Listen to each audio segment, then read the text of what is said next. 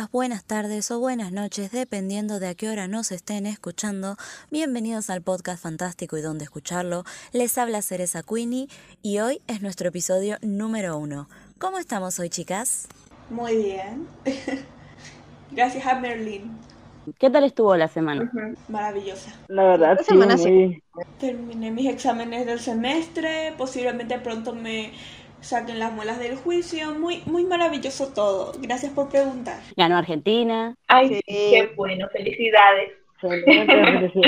Bueno, desde, la- desde el último episodio hasta el día de hoy, eh, el fandom ha estado bastante movilizado, ¿no? Con todo lo que eran eh, rumores, leaks y esas cosas, ¿verdad? Nunca de acuerdo con eso. Bueno, siempre por algo malo tiene que ser. Sí, lamentablemente.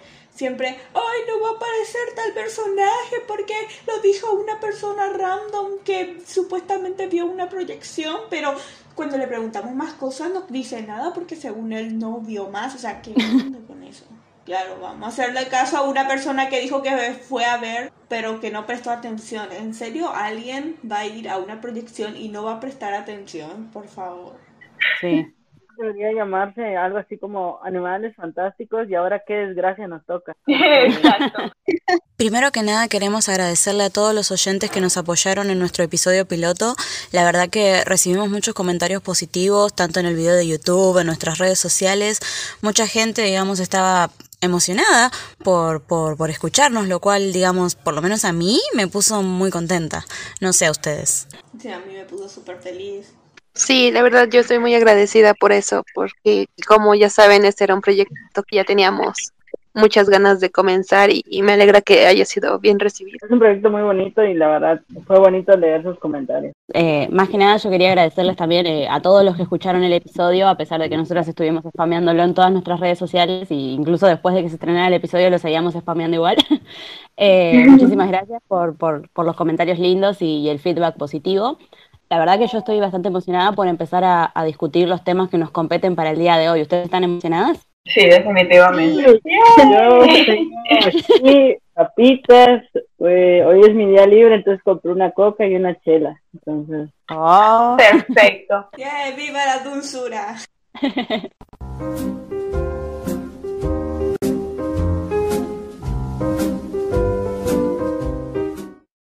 Para este segmento tenemos una sección llamada Lo que sabemos de Animales Fantásticos 3 hasta el momento. En esta sección hablaremos de las nuevas noticias acerca de la próxima película a medida que vayan saliendo y discutiremos sobre detalles que han mencionado tanto los miembros del cast como los miembros de la producción en entrevistas o en redes sociales. Queremos aclararle a nuestros oyentes que tengan en cuenta de que siempre trataremos de hablar de información oficial y confirmada y como mucho vamos a especular al respecto, ya que no queremos contribuir a los rumores infundados ni a su distribución. Y en todo caso, si hay algo que no sepamos, vamos a aclarar que es un rumor. Por lo tanto, no se debe tomar lo que nosotros especulemos como información oficial a menos que lo, que lo aclaremos. Y sabemos que últimamente han estado saliendo supuestos leaks y rumores de la trama de Animales Fantásticos 3 y de personas que fueron a pruebas de screening tempranos de la película, pero por nuestra parte realmente no confiamos en la mayoría de, eh, esta información, pues ninguna proviene de fuentes oficiales y por lo tanto no podemos corroborar que, que realmente sea eh, la verdad.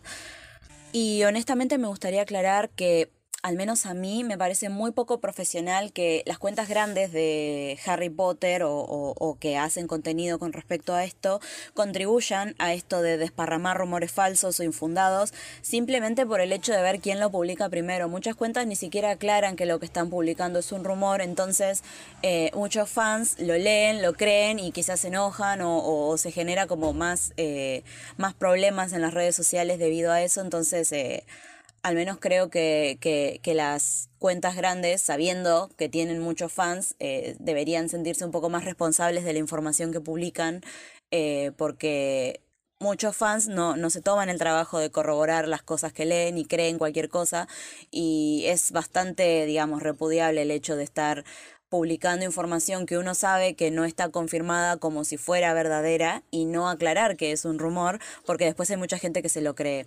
Por otro lado, me gustaría decirle a los oyentes que siempre que lean información acerca de una película, eh, así de cosas de detrás de escena y, y rumores, que traten de buscar cuál es la fuente de donde sale ese rumor, porque no siempre son reales. Así que por mi parte quería dar ese pequeño disclaimer al principio de este episodio, ya que en este y en los siguientes podcasts seguramente vamos a estar discutiendo eh, información oficial, pero más que nada vamos a especular al respecto, o sea, vamos a decir nuestras propias opiniones y nuestras propias teorías, eh, y si algo es un rumor, vamos a aclarar que es un rumor y que realmente no sabemos si es cierto o no. En cuanto a esto, ¿ustedes qué opinan, chicas? Yo pienso, igual que Cereza, pienso que las personas encargadas de crear contenido eh, para la saga, y pues no nomás de la saga, de cualquier fandom, eh, deberían de corroborar antes que la información que están dando pues es oficial o por lo menos tenga una fuente confiable confirmada. Esos leaks que salieron eh, de que habían proyectado la película y que prácticamente salieron a dar toda la trama de la película fue, no sé, a mí se me hacen súper falsos y que solamente los tiraban con intenciones de como desprestigiar a la saga porque pues como sabemos quieren boicotearla. Primero porque estaba Depp y ahora porque no está, así que bueno, aquí no se entiende, ¿no? Pero es más que eso, ¿no? Pienso yo que lo dicen para tratar de desprestigiar a la saga, para tratar de que la gente no le preste mucha atención. ¿Sí me explico? En relación a los rumores, otra cosa es que si estoy de acuerdo en lo que dicen, que me parece muy mala onda que las páginas que se supone que son oficiales o que son las más grandes, ¿no?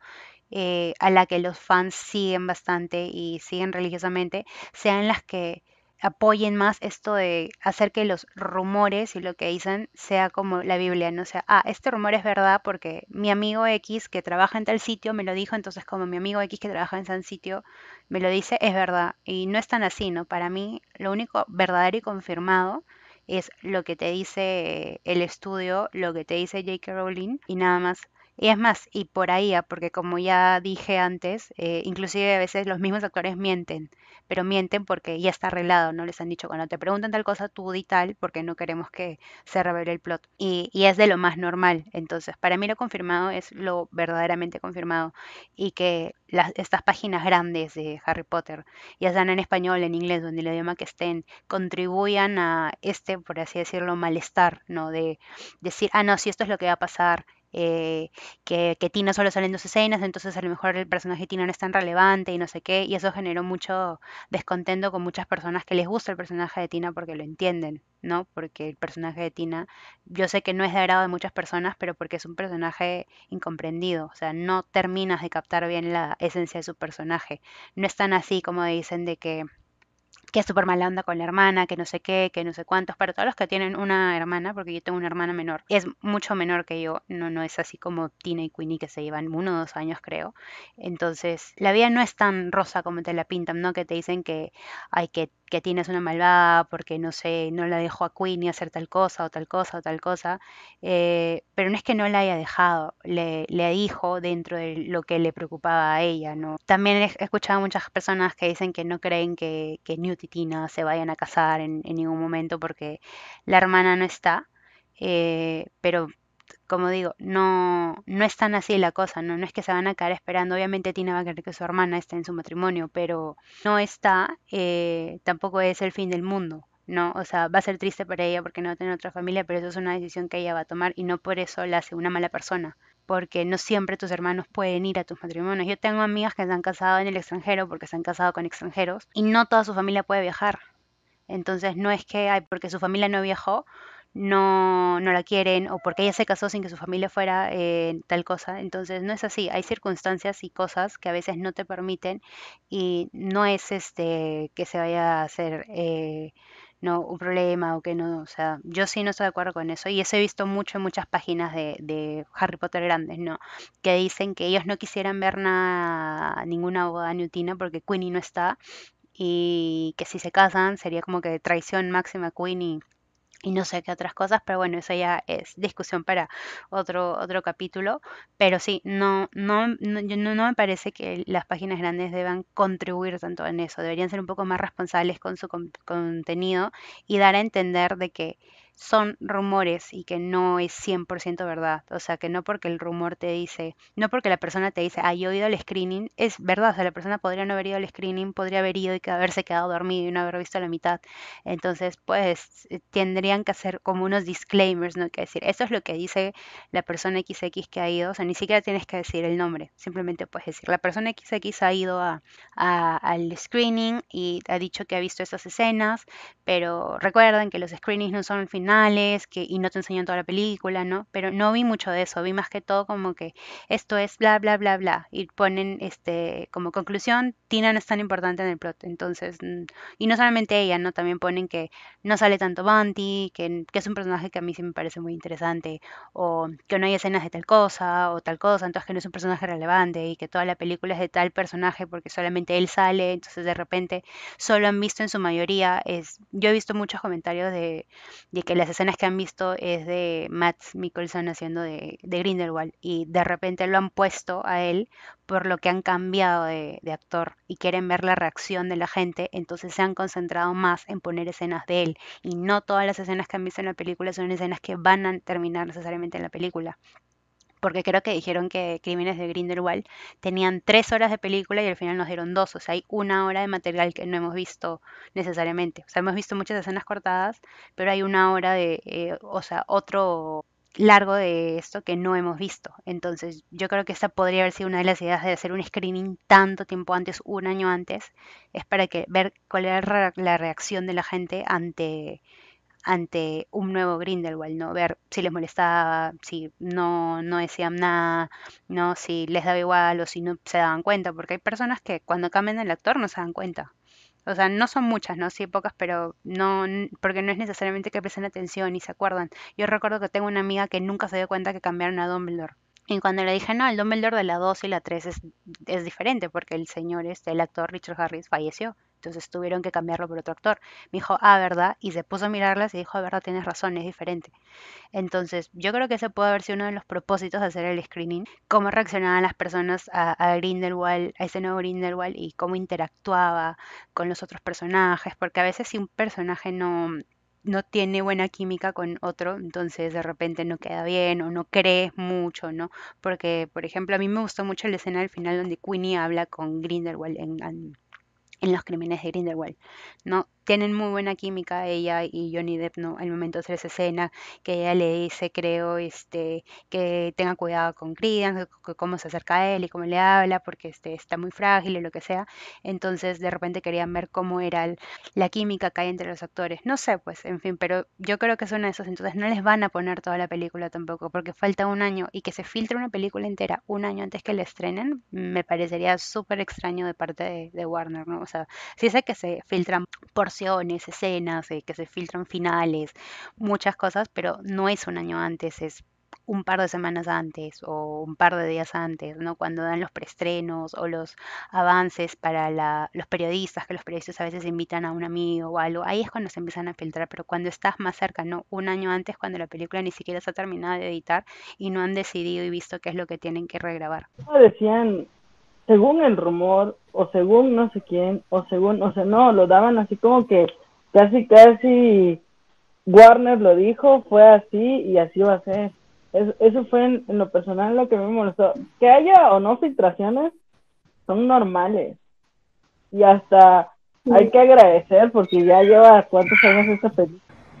De hecho, se sabe que Warner pues tiene, digamos, que fama de que se les suelen, o sea, se les suele filtrar eh, tramas muy por adelantado, pero con un contexto completamente diferente. Por, por ejemplo, todos conocen la película Aves de Presa, ¿no? De Harley Sí. Quinn y todo eso. Ajá. Bueno, me acuerdo que hubo una polémica en su momento de que justamente te decía que en una proyección de prueba la gente había salido enfadada porque vieron una trama eh, que digamos que fue y no fue. O sea, fue una trama que sí tenía que ver con un diamante, con un chip, con el sistema gástrico de alguien, eh, pero al final no tuvo, no, no fue, o sea, se, se inventó la trama, o sea, se hizo la trama eh, rumor de una forma muy exagerada y de una forma muy, de una forma en la que la gente diga, uy, qué atrevido. Claro, claro. Eh, para especificar, conocen que la trama de, spoiler, eh, es sobre que hay un diamante con un chip y una niña se traga ese diamante y que básicamente van a intentar evitar que la niña sea llevada por el que sería el villano principal, eh, que obviamente para sacarle el, el- el diamante con el chip no va a esperar a que ella vaya al baño. Exacto, exacto. lo que decían las los pu- supuestos rumores era de que el villano se había tragado el... No, no, no era que se había tragado. El villano se había metido el chip con el... el chip del diamante dentro de su recto y, y que Harley Quinn tenía que sacárselo y Ah. así. Y, pues, o sea, eso, de una forma tan como que uno diga, uy, escándalo, para que se pase de voz en voz, aparte de que podríamos considerarlo como teléfono cortado, porque mientras más Claro. se iba pasando ese supuesto rumor de la trama, más se iba eh, desmenuzando, por así decirlo, más se iba cambiando. Y pues al final la trama no fue de esa forma, o sea, no fue de una forma tan... ugh. Eh, y pues, ¿por qué comento esto? Porque hay pues los de la los que dicen que hubo una proyección, sí hubo una proyección de animales fantásticos y fueron pers- muy pocas personas, ¿verdad? Personas que creo que dicen que algunos fueron críticos de cine y otros que son como trabajadores de Warner y que etcétera. Bueno, hay quienes dicen que la trama es un tan mala y que se va a tratar de no sé qué, que no me acuerdo más de qué, pero decían que Tina no iba a aparecer, de que Newt no iba a aparecer, o sea, ¿cómo no va a aparecer Newt? Obviamente se sabe que Newt poco a poco va a reducir su relevancia, pero va a seguir siendo relevante, pero decir que no va a aparecer, de que, de que, am, hay algo que dijeron de que Credence en realidad es hijo de Aberforth, una cosa así, que es como... Claro, un montón de Eh, que no, como no. que les falta Aparte que hay quienes aprovechan eso para meter cizaña, o sea, eh, haters diciendo, ah, pues yo he escuchado por un trabajador que eh, pues hay un- ha habido problemas con los actores y que porque se les pide que vuelvan a regrabar escenas y que no sé qué y que la paga y bla bla bla, o sea, y eso es mentira, mentira es, porque cuando, o sea, no hace falta ser investigar demasiado ni ser súper genio con esto de, de la actuación como para saber que cuando una, un actor tiene un contrato con una con un estudio y obviamente ellos son conscientes de que en cualquier caso el estudio va a volver a, gra- a llamarlos para grabar cierta escena para volver a repetir algo eh, que tal vez eh, en su momento estaba bien, pero los que fueron a ver X cosa o los que eh, estaban editando, lo que sea, no vieron bien, no sé, siempre hay cambios, todo es propenso a cambios y pues los actores son conscientes de eso. Es que precisamente es eso que decís vos. eh, hay mucha información dando vueltas alrededor de lo que es grabar una película, no necesariamente Animales Fantásticos, sino cualquier película. Siempre hay rumores que se hizo esto, que se tardó tanto tiempo en grabar aquello, y esas son cosas que pasan en el rodaje de una película. Pero, digamos, a mí lo que me parece irresponsable es que estos eh, sitios web que se dedican a propagar la información acerca de las películas son los mismos que contribuyen a, a ponerle un tono negativo a cosas que son normales en el hacer una película. Porque, por ejemplo, yo vi muchos artículos en donde se decía, no, tuvieron, tal actor tuvo que regrabar esta escena, tal actriz tuvo que regrabar aquella escena, y eso significa que la escena que había antes era una porquería, y o sea, lo que, lo que está haciendo es dándole una connotación negativa a algo que es absolutamente normal. No siempre las escenas van a salir bien a la primera, incluso después de que se termine de grabar la película, por algo están en la agenda de estos actores cuando firman el contrato que los van a llamar para regrabar en el caso de que se necesite hacer algo de vuelta. Entonces, eh, digamos, de estar diciendo cosas que se supone que son normales, pero con una connotación tan negativa, es, digamos, muy actitud de, de un hater, de alguien que realmente no le gusta o no quiere la producción de, de determinada película, entonces tira este tipo de artículos de cosas normales, de cosas que son ciertas, pero o sea, poniéndole la connotación negativa, lo que hace es hacer que el lector llegue a la conclusión errónea. Es como que, digamos, no es lo mismo que te digan, hubo regrabaciones de esta película porque las escenas no eran suficientes, porque las escenas necesitaban mejorarse, a decir, no, hubo regrabaciones y esto significa que lo que había antes era basura. En relación a los rumores que han estado saliendo, estoy de acuerdo con mucho de lo que han dicho, de lo que dijo Cereza. Eh, siempre se filtran rumores en general en series y películas y es más, hay series y películas en las que filtran rumores falsos como para luego generar expectativa. Una serie eh, que hizo eso fue Juego de Tronos, que el actor de Juego de Tronos, que se supone que en una temporada al final él muere, lo entrevistan y dicen, no, sí, ya terminé, me hicieron mi fiesta de despedida, eh, me han escrito cartas, mis, mis coestrellas, eh, y se- incluso se corta el pelo, ¿no? Porque en su contrato decía que no podía ni afeitarse ni cortarse el pelo porque era el look que debía mantener para todo su personaje. Y ya, y cuando empieza la nueva temporada, oh sorpresa, no estaba muerto. Y este, y él en una entrevista revela de que le dijeron y que le dijeron que no le podía decir a nadie y que tenía que hacerse el que se iba a morir porque nadie, o sea, que sí, sí estaba muerto. Inclusive hay, otros eh, actores que dicen, cuando los entrevistan, dicen cosas que son falsas. No falsas, ¿no? Sino como te dicen, ah, sí, yo nunca grabé con él y mentira, sí grabaron con ese actor. Entonces yo creo que todo lo que sale, ¿no? Que ellos te dicen, ah, sí, yo no tengo ninguna escena con tal personaje, podría ser no verdad simplemente porque les están diciendo, eh, no grabes porque este, este plot es muy importante para este tema, entonces no no queremos que los demás sepan o hagan demasiadas especulaciones. Entonces, yo, yo sí creo que el personaje de Tina podría ser importante. Y en lo que dice esas personas que han visto la, el pre-screening que dicen que Tina solo sale en dos escenas, probablemente sí, en ese pre-screening que ellos hayan visto ella solo sale en dos escenas, pero probablemente tenga más escenas importantes y no las han puesto en la película porque no quieren revelar el, la, el verdadero plot de la película.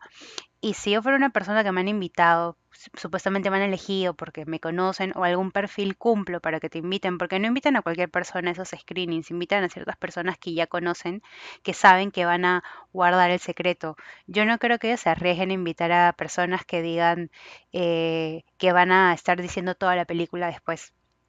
No, no, no sé. Entonces yo no creo mucho en los rumores, en los que dicen que va a pasar Yo sí creo, como dicen, que ha habido un screening de todas maneras. Hay gente que ha ido, pero yo no sé si la gente que está diciendo que ha visto el screening o su vecino o su hermano o la enamorada de XX ha visto que sea verdad. Yo creo que podría ser este que están exagerando o que algo han leído o que en verdad conocen a una persona que les ha dicho, "Ah, sí fui al screening." Ah, sí, este, no, sale más que nadie, más, más cosas de críos, ¿ok? Y ellos ya se han hecho la película, ¿no? Se han inventado un montón de cosas que al final no son verdad. Pero bueno, y en relación a lo que dicen de lo que han filmado, que Tina no tiene ninguna escena con Grindelwald, que no sé qué, eh, hay muchas eh, películas y series que utilizan una táctica que es que no quieren ni que los mismos actores conozcan cómo es el desenlace de la película y los hacen grabar múltiples escenas. O sea, los hacen grabar la misma, el mismo final varias veces, tres o cuatro veces, para que cambien y ellos puedan armar con eso la misma película. Entonces podría ser diferente y podría ser que en estos reshoots que van a hacer ahora eh, podrían o que vayan a hacer eh, arreglen cosas. Y no necesariamente los reshoots significa que quieren cambiar algo, sino significa que a la hora que están en edición se dan cuenta que el sonido no se escucha bien, que hay un audio molesto al fondo, son muchas cosas y muchas razones por las que podrían hacer un reshoot, no necesariamente porque o los fans hemos descubierto el, el plot y no quieren que sea así, sino porque hay algo o la película se ha malogrado, ¿no? Este, bueno, eso ya no es tanto antes, ¿no? Porque antes sí se podía velar el, el, el, el disco donde ellos grababan, se podía velar y no quedaba bien, ¿no? Pero ahora con tanta tecnología eso ya no es tanto el tema, el tema más que todo es la iluminación, ¿no? Y cuando tratan de arreglarlo, porque eso se puede arreglar en postproducción, a veces no queda muy bien. Entonces, eso podría ser también otro tema porque van a haber después reshoots y cosas y no tiene necesariamente nada que ver con que hayamos adivinado el plot y que ellos quieren cambiarlo y arreglarlo de la nada. Sí, es como que ven mal que haya regrabación. Cuando e- es que le ponen como que, uy, van a volver a regrabar, como si fuese algo malo. porque hasta en producciones grandes como Marvel, o sea, de grandes nivel, pues, o sea, Disney, ¿ok? Disney, Marvel ha planificado toda su línea de tiempo eh, de una forma súper específica y Endgame tardó mucho en tiempo en grabarse para que los actores también se les note el paso del tiempo para sus personajes, para que X detalles, para cierto casting, para contratar otros actores que a lo mejor pues no tienen tiempo ese mismo día y pues tienen que hacer tal cosa o un cambio de escena o que o sea hay mil motivos para hacer regrabaciones una y otra y otra y otra y otra vez. No solamente eso, sino que Marvel ha hecho muchas regrabaciones precisamente para evitar frustraciones. Porque, o, sea, yo recuerdo mucho que cuando fue lo del funeral de Tony Stark, muchos dijeron que ni siquiera sabían que estaban grabando. Que en el screenplay algo así como boda y otra para otro actor decía fiesta de no sé quién. Sí, de hecho que diferentes ángulos y diferentes tomas para que no se, si se filtraba en algún momento algo, no, no fuera así como que algo súper revelador, que al final de cuentas sí se filtró, pero pues de todas maneras, este, eh, eh, fue precisamente como lo que se filtró cuando Queenie o con WandaVision. WandaVision, los primeros capítulos fue público al aire, o sea, fue público, público, las risas, etcétera. Pero a pesar de que esos, ese público era poco y que eran algunos conocidos, familiares de los actores, pues parece que por cada escena, por cada toma cambiaban de público para pues que no haya alguna filtración y exitosamente no hubo filtración del público. Aún así, pues siempre hay ese riesgo y, y, por eso hay continuas regrabaciones, continuas regrabaciones. Las historias más fuertes que se han hecho, incluso con Animales Fantásticos, fueron con los juguetes, con todo el merchandising que hay luego, porque, por ejemplo, ah, eh, ahorita, la filtración más, digamos que importante que ha habido eh, es la de, ay, la de Spider-Man, la nueva Spider-Man, que son los nuevos trajes, este, y que, en, en, en, el de Legos viene ya eh, Doctor Strange, que se supone, en teoría, no iba a aparecer. Y lo mismo ocurrió con Animales Fantásticos, con la de los Terestals, que no sabían qué onda con los Terestals y al final de cuentas fue todo, todo el, y de hecho reveló, ese juguete, ese set reveló fácil unos como siete minutos de la película. Es que sí, yo me acuerdo que salió alrededor de siete meses antes de, que se estrenara la película, había salido ese juguete de Lego de los crímenes de Grindelwald, en donde se veía el carruaje con los Testrals, se veía a Grindelwald y se veía a, a Serafina Picker incluso. Eh, y eso básicamente spoilea los primeros diez minutos de la, de la segunda película de Animales Fantásticos. Y está bien porque eso, o sea, digamos, lo, lo spoilea la misma empresa de, digamos, Warner dándole permisos a Lego para hacer el juguete. Digamos, es muchísimo más probable que los spoilers vengan de la empresa haciendo marketing del producto que de un espectador anónimo publicando sus pensamientos en Reddit. Sí, pero bueno. en el caso que les decía de que no no sé no sé cuánto tiempo fue, pero lo de Queenie pasándose al lado de Grindelwald, eso se sabía fácil como tres meses antes porque hubo un arte conceptual. El problema es en este tipo de filtraciones, cuando son artes conceptuales, es un volado todavía más seguro a que va a pasar porque es algo que cuando menos en los planes de cuando son filtraciones así de las proyecciones este, de prueba, no tiene mucho mucho sentido porque precisamente son de prueba. Yo, yo los desconfiaría más, por ejemplo, son a las filtraciones que hay cuando hay proyecciones de prensa. Esas filtraciones esas sí son las dudas, porque son las que ya, o sea, la, presentación a prensa ocurre semanas antes, incluso meses. Por ejemplo, Black Widow tuvo su presentación de prensa el año pasado y durante ese tiempo, que fueron como siete meses creo, tuvo, tuvieron embargo todos los periodistas sobre esa película y no podían escribir nada, ni mencionar, solamente como que hacer promoción de que ya pronto, pronto, pronto. Y al final de cuentas, no se filtró o si se filtró fueron muy mínimas, pero algo que lo que recuerdo que sí se filtró en las producciones de prensa de Animales Fantásticos fue lo de Queenie.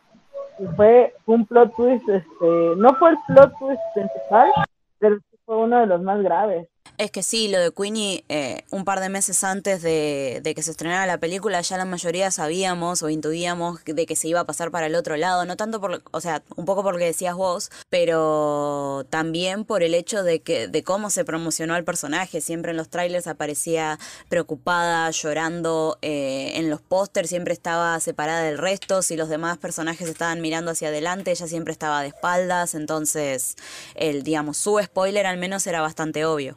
Personalmente hubiera eh, querido no saber eso, o sea, se hubiera, que hubiera quedado como, eh, ¿va a pasar? ¿No va a pasar?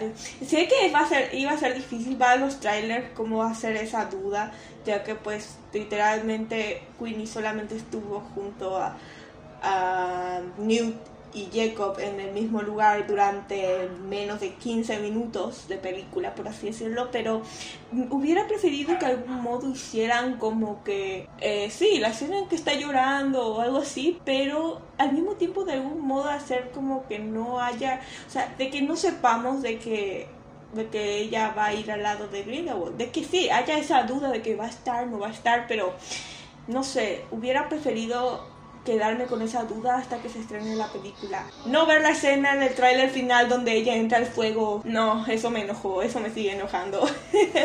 Pasa que cuando se está en el periodo donde se está por estrenar una película, siempre salen esos spots publicitarios que se supone que son para, la para promocionar la película en la televisión y siempre tienen spoilers. No es que son recortes del tráiler que ya existe, sino que tienen spoilers muy claritos. Me acuerdo que, no sé, el día anterior o dos días antes de, del estreno de la película, eh, del estreno de la película acá en Argentina, salió un spot publicitario en donde se la veía a Queenie en el fuego. Y yo me acuerdo que lo vi y dije, ¿qué carajo? Y me acuerdo que yo en esa época todavía no, no éramos así parte de este, de este grupo como tal, yo solamente me hablaba con Chofis.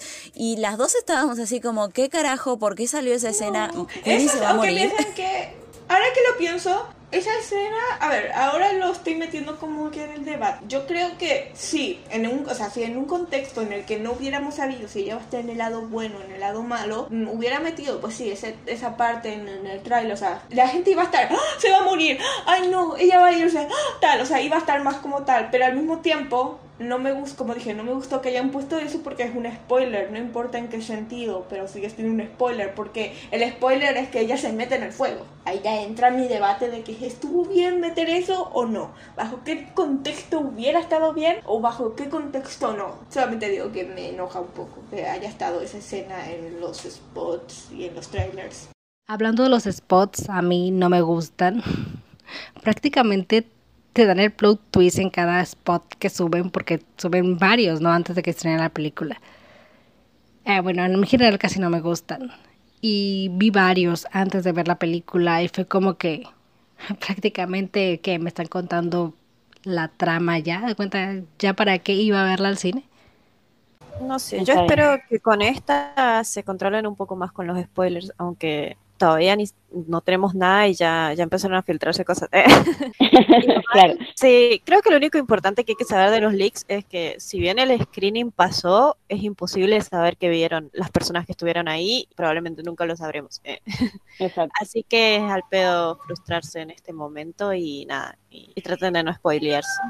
Hay una cosa que me confunde un poco, que perfectamente puede ser falso porque no tiene sentido, pero es algo que me confunde aún así, me va a confundir si es que no llega a ser de esta manera. Vieron que desde el momento uno, de hecho, se sabe que desde que J.K. Rowling puso en su encabezado en 2018 durante un tiempo una postal que decía Brasil 1936 y que, bueno, uno de sus seguidores le había preguntado ese cambio de banner eh, y ella dijo que era sobre Animales Fantásticos 3, ya que era una referencia a eso. Y pues obviamente todos ya asumimos de que la película iba a estar, al menos en algunas escenas o mayor parte de las escenas, se iba a situar en Brasil, en Río de Janeiro, seis años después de la segunda. Seis, cinco años después, creo, o cuatro. Bueno, y pues, ¿qué pasa? Pues que ha habido rumores que no han sido dichos solamente por una persona, sino por más de una persona, diciendo que a pesar de que se sabe que va a ser, o sea, a, a pesar de que se ha dicho de que va a ser en Brasil, aún así no va a haber mm, escenas o no va a haber casi muchas escenas en Brasil, a pesar de que los actores dijeron que sí. Ahí es como que me confunde. Obviamente lo más probable es que sea falso, ¿verdad? Pero en caso de que, porque siempre está esa posibilidad de que no sea falso, tomando en cuenta de que Claudia Kim en su momento dijo que duraron como dos semanas, o cuánto era, sí, dos semanas grabando la escena, la- una escena donde todos están comiendo. eh, después de lo del mausoleo y al final no se sal- no salió esa escena ¿Ustedes creen que va a ser eso? O sea, de que, de que a pesar de que los actores dijeron, uy, sí, se grabaron escenas situadas en Brasil y todo eso, ¿ustedes creen que a pesar de eso puede que hayan sacado o hayan recortado escenas donde están en Brasil algunos personajes? Y la última vez que se mencionó Brasil, para, por eso creen que no, no va a salir. eh, la última vez creo que fue hace dos años, me parece, o un año, y fue una publicación que hizo la, la cuenta oficial en Instagram. Fue una historia en la que salía Newt y Tina y salía algo como de Río. Y fue la última alegación que hicieron a Brasil, pero eh, Sí. eso y la Yo actriz tengo, yo sabemos tengo que, es de que- Brasil. yo tengo anotado que Rob dijo el primero de noviembre del 2018 fue que, que le preguntaron por Río de Janeiro y ella dijo que sí, pero eso fue hace cuatro años, ah, no, hace tres años, perdón. Creo que fue antes de que ella anunciara que iba a tener una ayuda con el tema de los guiones. Igual, o sea, no, por meterme más al tema el- de los leaks, pero también, eh, bueno, no sé si esto lo debería mencionar, pero bueno, hay gente que especula que, que Brasil no estaba en los leaks eh, y Tina no estaba en los leaks justamente porque Tina iba a ser la que estaba en Brasil. Eh, no sé si vale la Mm. pena mencionarlo, pero nada, teoría. Hay algo que también había escuchado antes, pero mucho antes de esto de las proyecciones y eso, y es que hay quienes decían que Tina iba a tener un rol importante, no en la tercera película, pero en general, de que iba a ver más adelante iba a tener un rol importante. Yo no sé, obviamente no voy a creerme eso porque son rumores que había escuchado por el aire básicamente, pero va, o sea, cambiar de Tina va a tener un rol importante Ah, Tina solamente va a tener dos escenas o casi ninguna escena, es como confuso, Raro. es raro. Es Este sospechoso. cambio de Puede ser que la proyección no hayan puesto porque pues todavía, o sea, la gente piensa que una proyección es como que toda la película completa, ya hecha, ya toda perfecta, cuando en realidad la proyección solamente pone eh, escenas, es casi sin editar, sin audio mayormente o incluso cinco minutos de una pantalla negra que dice eh, el personaje X hizo esta cosa y luego eh, hubo kaboom. Claro. un ejemplo. Es, en eso consiste. Pues a lo mejor eso pasó. A lo mejor dicen que hubo tan X cantidad de escenas porque el resto de escenas de Tina en realidad fueron pantallazos negros que decían y Tina estuvo en la casa de, ah, de su amiga fulana y fueron a comer pie, llorar, no sé. Yo quiero creer, más bien deseo con toda mi alma que Tina tenga un rol súper importante en esta película para callarle la boca a todos los hates de Tina porque la pobre es la que recibe más hate, que aún no entiendo por qué si es un amor. Eh, pero, o sea, el, por ejemplo, los leaks que salieron, que supuestamente Tina solamente tiene dos escenas y una es una fotografía en una maleta y que no sé qué. Yo creo que es súper falso porque, pues, aparte, ¿no? En una proyección no te van a contar toda la trama de la película y no te ponen toda la película completa. Y pienso yo que eh, las escenas que vimos de Tina, o que ellos dicen que vieron de Tina, perdón, o sea, en la, en la proyección, eh, es más que nada las menos importantes o algo así, como, no sé cómo explicarlo, como pues haga por, por encimita pues las escenas de Tina. Pienso yo que no te van a poner el gran plot twist en una proyección, ¿no? Que quiero creer que tiene ese plot twist, ¿no? Claro que está. Pero yo también siento que Tina va a tener un rol importante. Si no, te mando a J.K. Rowling. Mentira.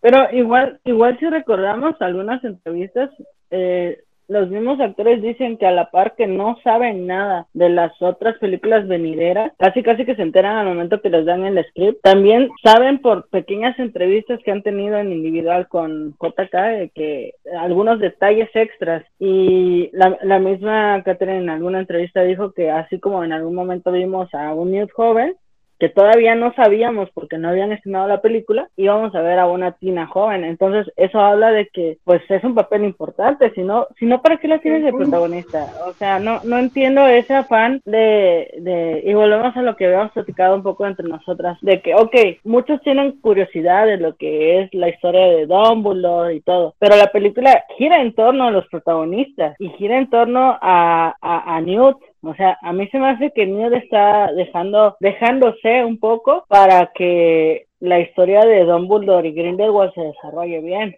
pero todas las filtraciones están llenas hacia el lado de Dumbledore. A lo mejor es una muy buena estrategia para no, no mostrarnos que los protagonistas siguen siendo Newt, Tina, Kowalski y Queenie. O sea, como bien dijeron ustedes, a lo mejor Tina va a tener un, un puntazo y no nos los quieren soltar ahorita. Y el puntazo es que precisamente pues Queenie se nos fue al otro lado, entonces es su hermanita, es como que, ay sí, que le vaya bien. Ahí está Queenie, pues no. Ahora tengo una teoría gracias a lo que acabas de decir y es que qué tal si en la tercera película Tina se va a dedicar a buscar a su hermana por todo el mundo, tipo se entera por algún otro auror de otro país, uy pues creo que había una mujer de las características de tu hermana por estos lares, ah bueno voy a ir a buscarla, cosas así, o sea que a lo mejor se ha dedicado a buscar a su hermana, pero puede ser que no haya sido necesariamente eso, o sea, que sí haya buscado a su hermana, pero al mismo tiempo no haya dejado de lado su vida, una cosa así.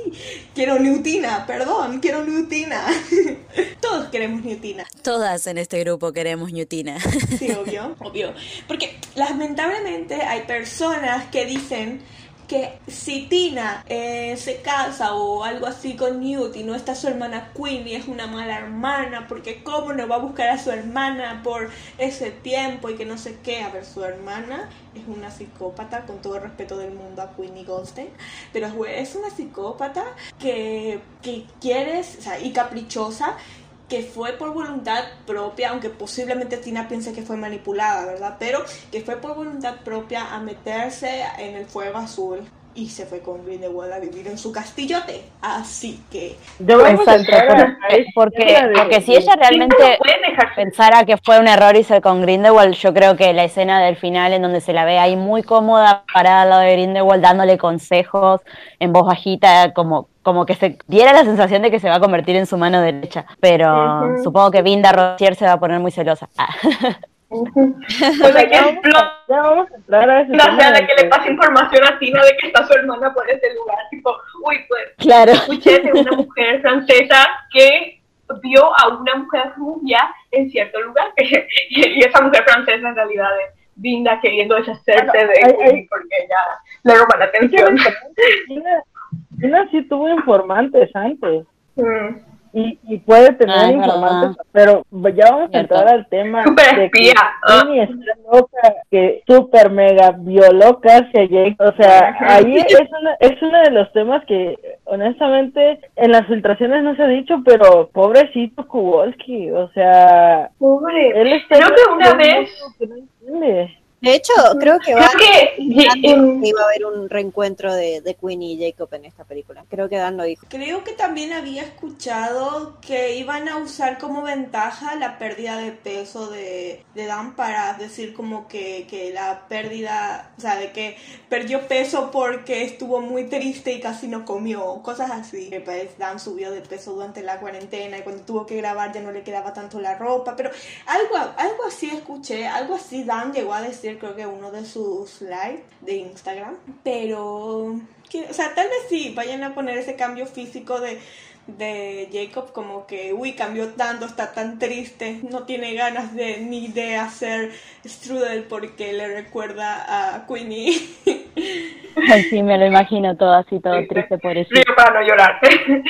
Sí, pobrecito. Y encima con el trauma de que va a haber otra guerra, ay no, pobre. Bueno, nos hemos ido un poco de tema, pero creo que digamos, tomando en cuenta lo que habíamos dicho al principio, la moraleja es siempre que vean información acerca de una película, eh, una información que diga este actor dijo, este productor dijo, la filmación es así, siempre traten de buscar la fuente de donde viene esta información y en el caso de que no puedan encontrar la fuente, tómenlo como un rumor, porque si no después las personas se lo creen y se andan peleando en internet y es bastante triste ver... Eh, digamos, ver a los fans peleándose entre sí por información que ni siquiera está confirmada. También eh, de que verifique, de que se verifique bien de dónde sale la información negativa principalmente, porque como dije anteriormente, ha habido haters de J.K. Rowling, de la saga en general, de Animales Fantásticos, Harry Potter, etcétera, que han metido la mano, que han aprovechado esa situación de las supuestas filtraciones y así para decir cosas negativas, para dar supuestas informaciones verificadas que en realidad no son informaciones. Así que nunca confíen, eh, nunca confíen en información de cuentas que anteriormente hayan publicado cosas haters por la saga, eh, por la escritora, etcétera, porque siempre van a agarrar eso y le van a meter más condimento, por así decirlo, para que sea más preocupante, para fragmentar a, las, a, los fans desde adentro, por así decirlo. Hablando de esas cuentas que tiran hate al fandom y animales fantásticos, eh, casualmente todos tienen conocidos en Warner, si se han dado cuenta, o sea, tienen un, un comentario sobre la película super hate y casualmente se lo dijo fulanito que trabaja en Warner, que es su primo, que es su hermano, o sea, todos tienen conocidos en Warner. Exacto, lo, lo, hemos visto nosotras de primera mano. Hay una cuenta en Twitter que se autoproclama boicoteadora de animales fantásticos. Es una cuenta de habla inglesa que creo que lleva en el fandom muchísimos años y o casualidad nos tiene a todas bloqueadas, o a la mayoría de nosotras. Y también a muchos fans de la saga, eh, simplemente por ser fans de animales fantásticos. Eh, esta cuenta se la pasa publicando cosas negativas de la franquicia. Si lo bloqueas primero, no te No se preocupen, aún Y también dice. No vamos a, ver, decir el nombre porque también se dice el esta pecado y cuenta el pecador. Twitter, sí, obvio, lo vamos a decir, ¿verdad? Sí, Pero esta cuenta en Twitter dice haber trabajado durante, con Warner supuestamente durante las filmaciones de Harry Potter, cosa que por supuesto es de dudar. Y dice ser eh, fan de la saga, pero que no quieren que J.K. Rowling continúe expandiendo su saga por X o Y razón que no voy a repetir. Esa cuenta se dedica activamente a hatear al fandom, a J.K. Rowling, a la saga, al mundo mágico en general. A Y bloquear a todo el mundo que lo buscan, contradiga. Buscan, buscan, ajá, buscan, buscan y buscan continuamente cosas para perjudicar al fandom. Sí, eso es rarísimo. O sea, nos tiene ya de alguna manera ubicadas a todas, porque al menos yo, bueno, nunca nadie le hemos hecho nada, nunca lo hemos citado, pero nos ubica de alguna manera y nos bloqueó en un segundo a todas. Y como dice Sofía, solamente se dedica a echar hate, pero sin escuchar como que opiniones razonables, simplemente bloquea, digamos, decir a los potenciales, no sé, eh, pero no, solamente comparte su hate, comparte su odio y no permite una, una opinión positiva, nada, solamente le gusta escupir ácido. Incluso tiene la audacia de decir, les confirmo esto porque nunca se va a confirmar. Es decir, que se inventa información y que nunca se va a confirmar porque es falsa, pero se atreve a decir que es verdadera porque yo lo digo, porque tal cosa, y nunca se va a confirmar porque no conviene. Oh, claro, nunca se va a confirmar X cosa que obviamente va a perjudicar todo un fandom a, a ser cierto, que obviamente no es cierto. Eh, pero que mm, yo lo confirmo porque nadie más lo va a confirmar. Y así dar la carta de yo tengo la, la noticia de que esto malo va a pasar. Y es tan molesto eso y muy perjudicial para el fandom. Para Sí, no, es eh, evidente hecho, que es una, una cuenta que se dedica a odiar y por eso es que, Que publica, eh, justamente por eso publica ese tipo de información. Y me llama mucho la atención esta conducta de bloquear a todo aquel que sí esté, digamos, de acuerdo con la saga o que apoya a la franquicia. O sea, yo entiendo que, que pueda haber alguien a quien no le guste, eh, por la razón que fuera, pero es una conducta muy extraña. De todos modos, creo que con esto podemos cerrar, digamos, este, este tema, este segmento, en donde ventilamos todos nuestros problemas en el fandom. y vamos a tomarnos un descansito y volvemos en unos minutos, ¿sí?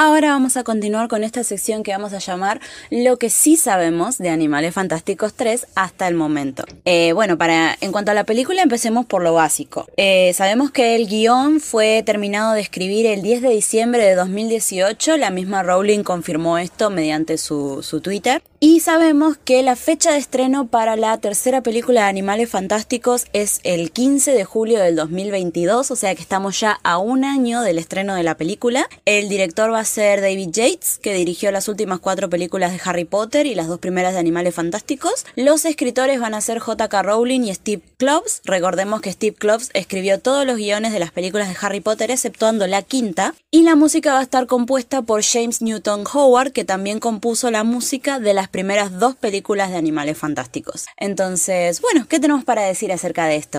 A mí en lo personal me gusta, sí, la idea de que Steve asesore, haya asesorado a J.K. Rowling, pero espero de verdad que no haya tocado absolutamente nada de lo que hizo J.K. Rowling, simplemente asesorarla, porque, ajá, J.K. Rowling pues no sabe escribir guiones, sinceramente, piensa que es un libro y pues así no es la cosa, ¿no? Eh, pero sí me gustaría que no tocara nada de lo que escribió J.K. Rowling, porque Steve entiende a endiosar a algunos, algunos personajes y a otros dejaron en el olvido. Aunque si endiosa a Tina, no me enojo en lo absoluto, pero a veces siento que la va a hacer menos, no sé por qué, pero bueno, esperemos que deje exactamente intacto el guion como lo escribió J.K. Rowling. De James Newton Howard ah, me encanta que regrese en esa tercera película porque la verdad para mí es un genio, por así decirlo. Me gusta mucho de su música, me gustó su trabajo en Animales Fantásticos y en Los Crímenes de Grindelwald. Siento que hace bonita melodía. Y bueno, Salamandra Ice es una masterpiece. Bueno, el tema del guionista, me gustaría pensar que él no va a tocar, el guionista eh, no va a tocar la lo que ha hecho, o sea, no va a tocar del todo lo que J. Rowling ya había hecho del guion originalmente. Eh, digamos que el guionista no es mm, de mi devoción, por así decirlo. No es una persona que me caiga bien por su admiración y mm, endiosamiento constante de Hermione al punto de deshumanizar demasiado a Ron, convirtiéndolo en un estúpido. sin embargo, me gustaría pensar de que va a endiosar a Tina y eso me alegra. claro, pasa que el problema con Klops es que, va, esto lo he escuchado de muchos fans de que él, digamos, no adaptó bien los libros de, Harry Potter a película. Aún así, tengo la esperanza de que no toque mucho lo que Rowling ya tenía planeado para sus personajes, sino que más que nada que, que ayude a Joan a transmitir su historia pero en un lenguaje más cinematográfico, porque podemos sentarnos a discutir todo el día acerca de que las adaptaciones de Harry Potter no son buenas adaptaciones del libro, pero no se puede discutir que sí son buenas películas, son películas que están bien hechas. Las películas, eh, uno las mira, las entiende y creo que esa es la finalidad que tiene una película, eh, que uno se tiene que sentar, verla y entender por qué pasan las cosas. Entonces yo creo que la historia de Rowling con la manera que tiene Steve Kloves de contar las cosas en una película puede llegar a un producto que puede ser mucho mejor que al menos la última película de Animales Fantásticos. Yo sí, sí, espero que le ayude con, con la estructura sobre todo porque, o sea, yo creo que eso fue sobre todo el problema de la segunda. Eh, o sea, yo mirándola después dije, wow, es, o sea, la historia en realidad está muy bien y si esto fuese un libro y yo pudiese leer todo de cada historia que me está contando en esta película, sería muchísimo mejor que esta versión resumida. Entonces, nada, espero que le ayude con eso, con lo que sería la estructura de la película y no sé, le tengo como confianza.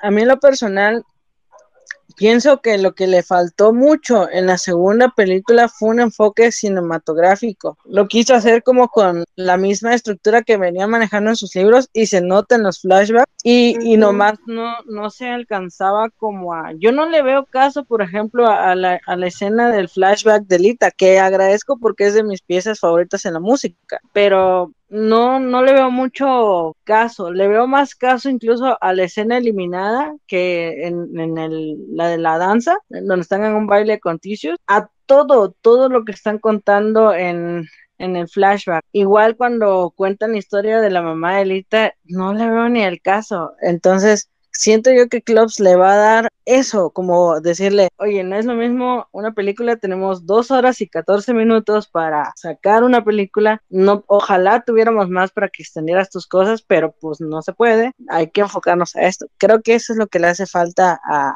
ahora sí que a las películas. Y lo curioso es que en la primera sí la supo hacer. No, no sé qué, no sé qué pasó de entre la primera y la segunda. Y fue así como que, ah, bueno, me funcionó, vamos a meter más personajes, un chorro de personajes. Claro, yo creo que fue eso, fue el, el, el, meter, o sea, digamos, el tener que más personajes en la segunda película hizo que seguir las historias fuera más complicado o al menos más complejo llevarlo a la pantalla. Más que nada, por, por ejemplo, eh, y esto sí lo, he leído en internet, a mí me gusta mucho la primera película de Animales Fantásticos, pero sí estoy de acuerdo en que cuando uno la ve por primera vez siente que está viendo dos películas al mismo tiempo que convergen al final, que sería una, por un lado la historia de Newt y por otro lado la historia de Creedence. Sí, yo creo que se hizo muy bien eso en la primera película. Claro, que en la primera película queda muy bien, porque, o sea, son dos historias bien armadas, cada personaje con su motivación, etcétera, y todo concluye junto al final. Y en la segunda, como que se quiso repetir esa estructura de tenemos estas historias todas separadas que van a converger al final, pero son tantas. Pero en vez de dos historias como en la primera,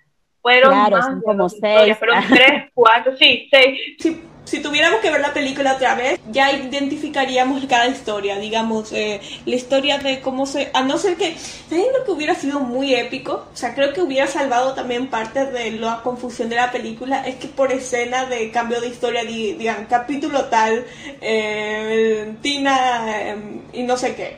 Eh, y luego termina la escena, la, la, escena que tiene que ver con ella, y luego capítulo tal, tal, no sé, no sé si ustedes llegaron a ver unas eh, películas que son como así, como que, vale, o sea, la película dura pues dos, tres horas, pero por escena, por X cantidad de escena, dividen por capítulos, entre comillas. O sea, y que al final todo se unifica. Capítulo final, esto. Uf, no sé cómo decirlo, como que te ayuda a identificar cuando termina la historia paralela de X personaje, luego empieza otra y dices al principio, ¿qué tiene que ver este capítulo 1 con capítulo 2? No sé qué.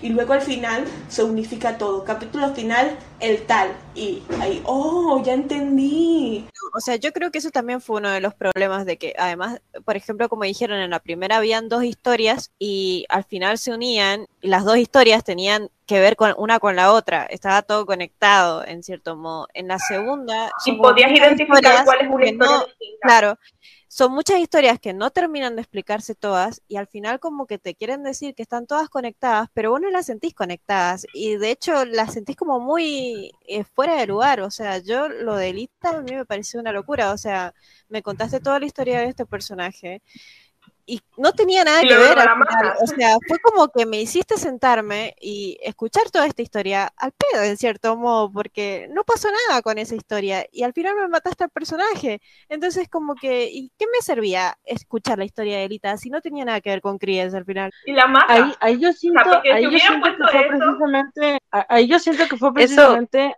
el problema con la falta de comunicación, a mí parecer, del director con el guionista, porque hay películas... Sí, exacto, porque hay películas donde no sé si alguna vez han visto una película que se llama Cloud Atlas y es precisamente que son muchas líneas temporales, son un chorro, son como 400 años o más y se supone que son reencarnaciones los personajes de en su futuro y al final de cuentas todo lo que hizo sus vidas pasadas afectan a sus vidas presentes y van a afectar a sus vidas futuras y al final sí se une muy bonito con todo todo ese asunto. De hecho hay un mapa muy bonito de, de las líneas temporales. No sé si vieron la película Señor nadie, eh, esa que está ya en el eh, donde el hombre como que... O sea, eh, como que su, él recuerda las diferentes versiones de su vida, las vidas posibles del señor Nadie se llama la película.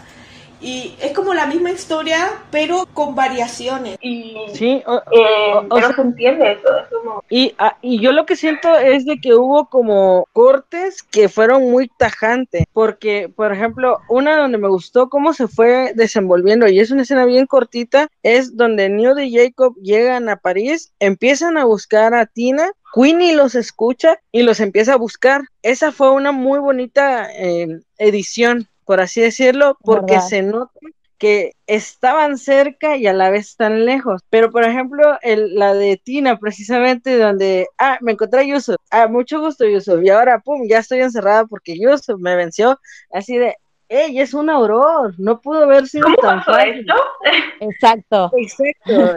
O sea, ahí fue es verdad eso que decís de toda esa secuencia, digamos, de, de Newt y Jacob eh, buscando, digamos, las, siguiendo el rastro de Tina y después que se la cruzan a Queenie, es como que va, toda de corrida la escena y uno está muy metido en esa parte. Pero después la escena esa de, Yusuf con Tina es muy rara porque me, hace dar mucha risa como eh, el señor Skender, que es el, el, que dirige el circo, se va de ese lugar, de golpe de calle queda literalmente vacía, no queda nadie, no está prendido ni, ni las luces de los negocios de la calle. Y había un montón de gente ahí, no sé a dónde fue toda esa gente. O sea, yo entiendo que muchos, seguro, eh, digamos, corrieron del Sowo cuando lo vieron eh, salirse y el fuego y todo eso, pero me encanta como en dos segundos de golpe no hay nadie en la calle y las únicas dos personas que están en la calle son Tina y Yusuf. Y, eso eh, fue como muy, no sé, muy chocante verlo la primera vez, porque era como, ¿a dónde se fueron todos? porque encima en la segunda escena están sentados tomándose un café en, en esa cafetería en la que después están Jacob, como si nada, y hay personas a su alrededor, así que no, no sé qué pasó. Y hay una cosa que también como que me, como que me hace medio ruido y es que cuando Newt, eh, o sea, cuando la pluma que se eh, va hacia el sombrero de Yusuf, ¿verdad? Y Yusuf le dice, ah, o sea, no, no les dice de esta manera, pero les dice que sí les puede mostrar dónde está Tina, ¿verdad? Y ellos así sin problema van, sin cuestionar que posiblemente sea un seguidor de Grindelwald que los está llevando a su trampa. No, de repente, ay sí, está bien, te voy a seguir, señor desconocido. no va a pasar nada malo, no me vas a encerrar. Es que no son de Latinoamérica. es que no están en Latinoamérica un latino no hace caso a un extraño, por más adulto que sea. Un extraño me dice, vení, lo que, lo que vos querés lo tengo cuando vení, yo te llevo. No, no, uno no va, uno corre para el otro lado si pasa eso. Ajá, o sea, esas dos escenas son las que a mí me sacan mucho de quicio en el hecho de, ay, tenían hubieran puesto mejor la escena del baile y se hubieran evitado tanto y de, la verdad hubiera estado hasta más bonito eh, artísticamente hablando pero en sí la historia era como que la quisieron, a ver, tenemos la historia de Nagini, tenemos también a, Tina persiguiendo a Credence, luego tenemos, hay que decirlo, a Newt persiguiendo a Tina, y luego eh, a Queenie, sabrá Dios, buscando a Tina también, y luego a Dumbledore ahí sentadito en Hogwarts criando otro cerdo para matadero, y así, y así se fueron, y quisieron unir como que todo, y de plano como que no, no encontraron el punto de unión el punto de unión para mí era donde Lita confiesa todo este asunto. Esa escena sí, a mí parecer está bien porque es Credence entera que no es Credence, pero que, que, o sea, no sabe ni qué onda, vuelve al inicio otra vez y da pie a lo que sigue. Eh, Tina ya se encuentra con Newt, ya medio se aclaran las cosas. Eh, Newt ya sabe qué onda y ya sabía precisamente lo, del hermano de, de, Lita. O sea, ahí es el punto de unión, porque da pie al problema más grande que es Grindelwald que era lo que querían en origen, pero pues no, no sé, como que yo podía saltar toda la, toda la película e irme directamente a la escena de la confesión de Lita y se puede entender la película. Aparte de que como, le voy a dar un, popular opinión de mi parte en este momento. Y que a mí, pese a los errores y así, los crímenes de Grindelwald me gustan muchísimo no sé si es por el hecho de que yo al estar muy inmersa en todo esto, en las teorías, en que yo sé datos que seguramente una persona promedio no sabe, etcétera, me hace entender la película a la perfección. O yo saber cómo funciona J.K. Rowling con el tema de la división de tiempo, o sea, la división de historias, y eso hace que yo entienda más rápido que otras personas. Y es por eso que me gusta, pero o sea, me, me, gusta demasiado la película, a pesar de todo. un popular opinión un poco popular al mismo tiempo. Sí, sí, sí, tienes razón. O sea, eh, la película 2 tiene un montón de problemas. Como dijeron, para mí eh, es muy confusa, salta mucho. Y que no es raro, ¿no? Eh, en muchas películas ocupan eso de tener historias paralelas, está bien. Pero estoy de acuerdo con Katy en el sentido de mm, la historia de Alita fue bastante rara para al final cómo terminó. No, no tuvo sentido, por decirlo para la trama. Esperemos que sea una especie de mm, clave para el futuro, no lo sé.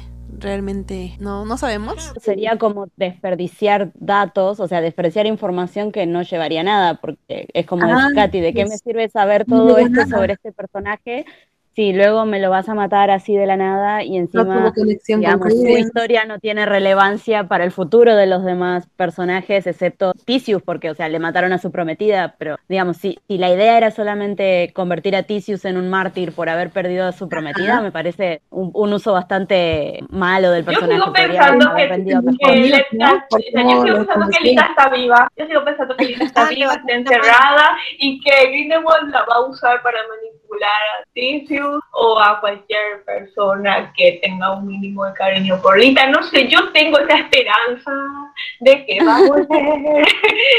También con eso de que estaba relacionada con Newt de que eran como que compañeros, su única amiga y eso, es- en ese sentido sí, ¿no? Pero pues al final, mm, ¿a qué llegamos con eso? Esperaría yo que sí se complete en el futuro, no lo sé. Pero sí, eh, me pareció muy compleja, muy... eh, te confunde. Como dice Chofis, este... Pues yo también soy como que de las que conoce la historia, ¿no? O sea, los libros, estoy aquí dentro y aún así me pareció confusa. Eh, No, es que a mí no me parece confusa. O sea, entiendo, pero ah, va a haber personas que, aunque conozcan los libros y así, no van a poder entender del todo. Yo sí entiendo, pero porque sé cosas que personas promedio que ven una película no van a saber. Pero aún así, yo no termino de entender a veces. Yo tuve que ver como dos veces antes de entender cómo es la estructura eh, de la película y cómo saber diferenciar historias paralelas. Sí, sí, aún así, eh, incluso nosotras que estamos dentro de, pues más profundamente del fandom, incluso se nos hizo confuso, ¿no? Sí, no, es como que, digamos, la película es como que uno la ve por primera vez y tiene una opinión y después la ves un par de veces más y te empezás a dar cuenta de las cosas que, digamos, Ajá, que como, no, no como es las cosas que no encajan. Pero igual la película me sigue gustando, o sea, es como, es como una sensación extraña. Eh, Ana había levantado la mano en su momento. Ah, na- ¿Nos han algo opinar sobre, sobre esta escena de Lita que me parece que sí fue una pérdida de tiempo porque ni siquiera nos explicaron, o sea, bueno, tal vez sí fue un relleno, pero no nos explicaron ni siquiera qué pasó con Newt y ella y luego la mataron. Y siento que, bueno, yo a lo personal siento que no lo van a retomar en otras películas porque ya sería como repetitivo. Y también, también siento que no lo van a ocupar, pero igual se sintió como que eh, desaprovechar, ¿no? Bien que nos pudieron Sí. contar otra cosa. Contarnos no sé qué Claro, pasó. Y el título no tiene sentido. Porque los únicos crímenes que vemos eh, son pues que matar a la familia Muggle, pero es como, ah, pss, bueno, siguientes, ¿no? Eh, y también el hecho de que le haya roto el corazón a Dumbledore. Fuera de eso no hemos visto ningún otro crimen. Y no podemos decir que su estilo es un crimen porque es todo lo contrario, su estilo es... Ah, Bueno, ¿Ustedes cómo hubiesen llamado la película? Ya que la vimos, ya que vimos la trama, ¿cómo la hubiesen llamado? Mm, yo creo que una vez había dicho algo así como Animales Fantásticos y la predicción de Taiko Dodonus, porque como que hablan mucho Sí, de eso en la película. Y si no, quizás algo más relacionado a Credence y Alita, porque básicamente la trama se trata de ellos dos. Y el cuervo con alas. Algo así como que poético, ¿no? cuervo, Algo ah, con como, profecía. eh, el título del, del poema, el título del poema predicción. Bueno, muy largo iba a ser el título así, pero el cuervo que regresa, algo así. Animales fantásticos y el cuervo alado que regresa del mar super largo. Eso, tremendo la- el título, tremendo. Ahí también. Animales fantásticos y la dinastía de Strange, porque solamente eso fue la película. Sí, capaz que tendría que haberse llamado algo así como Animales Fantásticos y, y el bebé perdido o el hermano perdido, como hacer referencia a, a este tal Corvus que están buscando todos. Eh, Y Animales al fantásticos. ¿Por qué no nos han dado un beso en ojos de salamandra. No, qué tremendo hubiera sido que así se llamara, tipo Animales Fantásticos y los ojos de salamandra. Nadie iba a entender por qué se llama la película. Y recién una hora entera sin nosotros saber por qué se llama los ojos de salamandra. Nadie mencionó ojos de salamandra todavía. Y de repente Newt dice la escena, ¿verdad? Y ah, por eso se llama así la película. hubiera sido bien cagado. Pues a mí lo primero oficial, creo que se los comenté en el grupo, fue lo del lo de la canción. O sea, tiene título la pieza. Todas las demás fueron así como, como lo habían estado manejando, la- las escenas como tal. Eh, la cacería, no sé qué, el recuerdo, el, el, el tema de Dumbledore, pero Salamander Eyes es como de, aquí va, o sea, tengan este regalo, es un regalo de parte del músico, porque fue eso, fue un regalo del director, no fue un regalo de la producción, no, no, no, fue directamente del, del compositor. Y eso se me hace bonito. ¿Verdad? Aparte, sí, es verdad, porque poco antes de que se estrenara la película, los, los, dos primeros temas del soundtrack de la película, uno fue el tema principal, digamos, el que se llama, creo que se llama así, tema principal o, se llama Los Crímenes de igual solamente que es eh, la musiquita que suena al principio, digamos, cuando aparece el título, y el otro tema que habían liberado era el de Salamander Eyes, que era como, eran las únicas dos cosas que teníamos eh, de música al principio y después largaron el resto del soundtrack, pero o sea, era como lo más importante, el título de la película y la escena de los ojos de la salamandra. Ajá, y, no, sé, yo le hubiera puesto como que, o sea, ya en serio, algo así como Animales Fantásticos, la leyenda del Fénix, o algo así, porque al final, yo no sé cómo crees viajando por todo el mundo en el circo, ahí medio viviendo con un polluelo, yo a veces y no puedo ni con mi perrito. Entonces, la neta, yo hubiera sido como lo de la leyenda del Fénix, porque lo dice Dumbledore, lo dice Grindelwald también, y pues al cabo ahí trae de llaverito al pobre polluelo, que no sabemos todavía si es Fuchs. Acá, behind the scenes, y si su polluelo de Fénix se le murió en el camino, pero pues renace, por eso le cabía bien en el bolsillo. ¡Ay, no! ¡Qué feo! lo llevo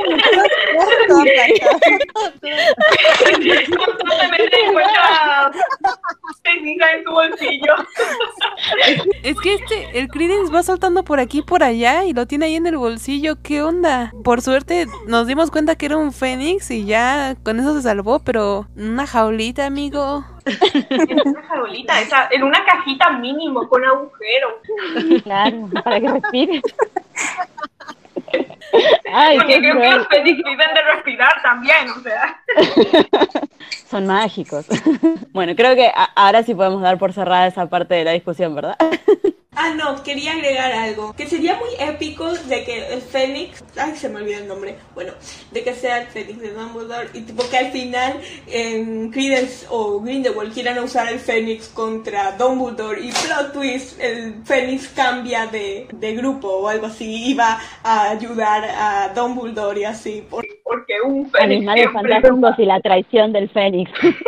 que Grindelwald, así te a los Pokémon. Eh, yo, te, eh, yo te elijo y no, al final no le hace caso, sino que se va a ayudar a Dumbledore y Dumbledore le dice, ¿Qué onda con la nueva portada del libro? ¿Será un spoiler? Uy, nos están dando pistas. Les explico a los oyentes, hace poco había salido la nueva portada del libro de Animales Fantásticos, la versión electrónica, en donde la fotografía de la portada era un fondo rojo y se veía a un fénix de color dorado. Para los que estén escuchando el capítulo en YouTube voy a poner la imagen en esta parte para que vean de lo que estamos hablando. Pero sí, lo que habíamos discutido entre nosotras eh, un poco es que quizás esto podría ser una especie de spoiler porque hay como mucha cosa con los símbolos en el marketing de animales fantásticos y pensamos que los fénix, que de hecho ya se vio en la segunda película cuando hablamos de esa leyenda que dice que un fénix siempre aparece a ayudar a los Dumbledore, entonces pensamos que por este camino podría haber un poco de luz al respecto. Eso. Esa era la cosa. O sea, el fénix no está solo, hay una salamandra abajo y una salamandra ah, bastante grande y bastante clara. Sí. Otro animal que sabemos que es preponderante en esta saga. ¿Será el parteaguas para lo de las teorías que ya debemos discutir. Una señal.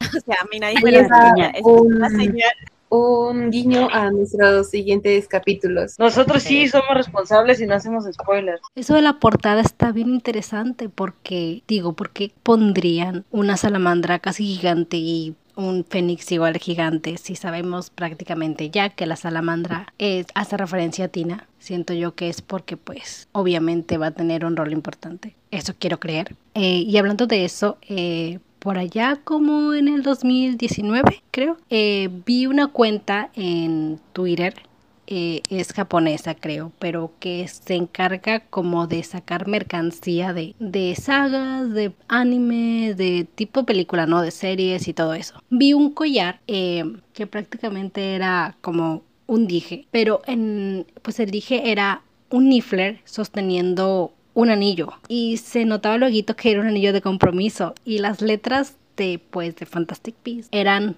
en tono dorado que creo que ya en esa época ya sabíamos que iba a cambiar el color de las letras de, Animales Fantásticos a dorado, y era dorado, y era como, podría ser el anillo de compromiso de Nuditina, un gran spoiler que a veces lanzan para promocionar mercancía o algo así. Claro que eso quedó prácticamente en olvido, no muchos lo vieron, pero yo lo recuerdo perfectamente. Y bueno, como los que estén viendo YouTube, voy a también dejar la imagen aquí para que la vean y después pongan en los comentarios qué opinan ustedes.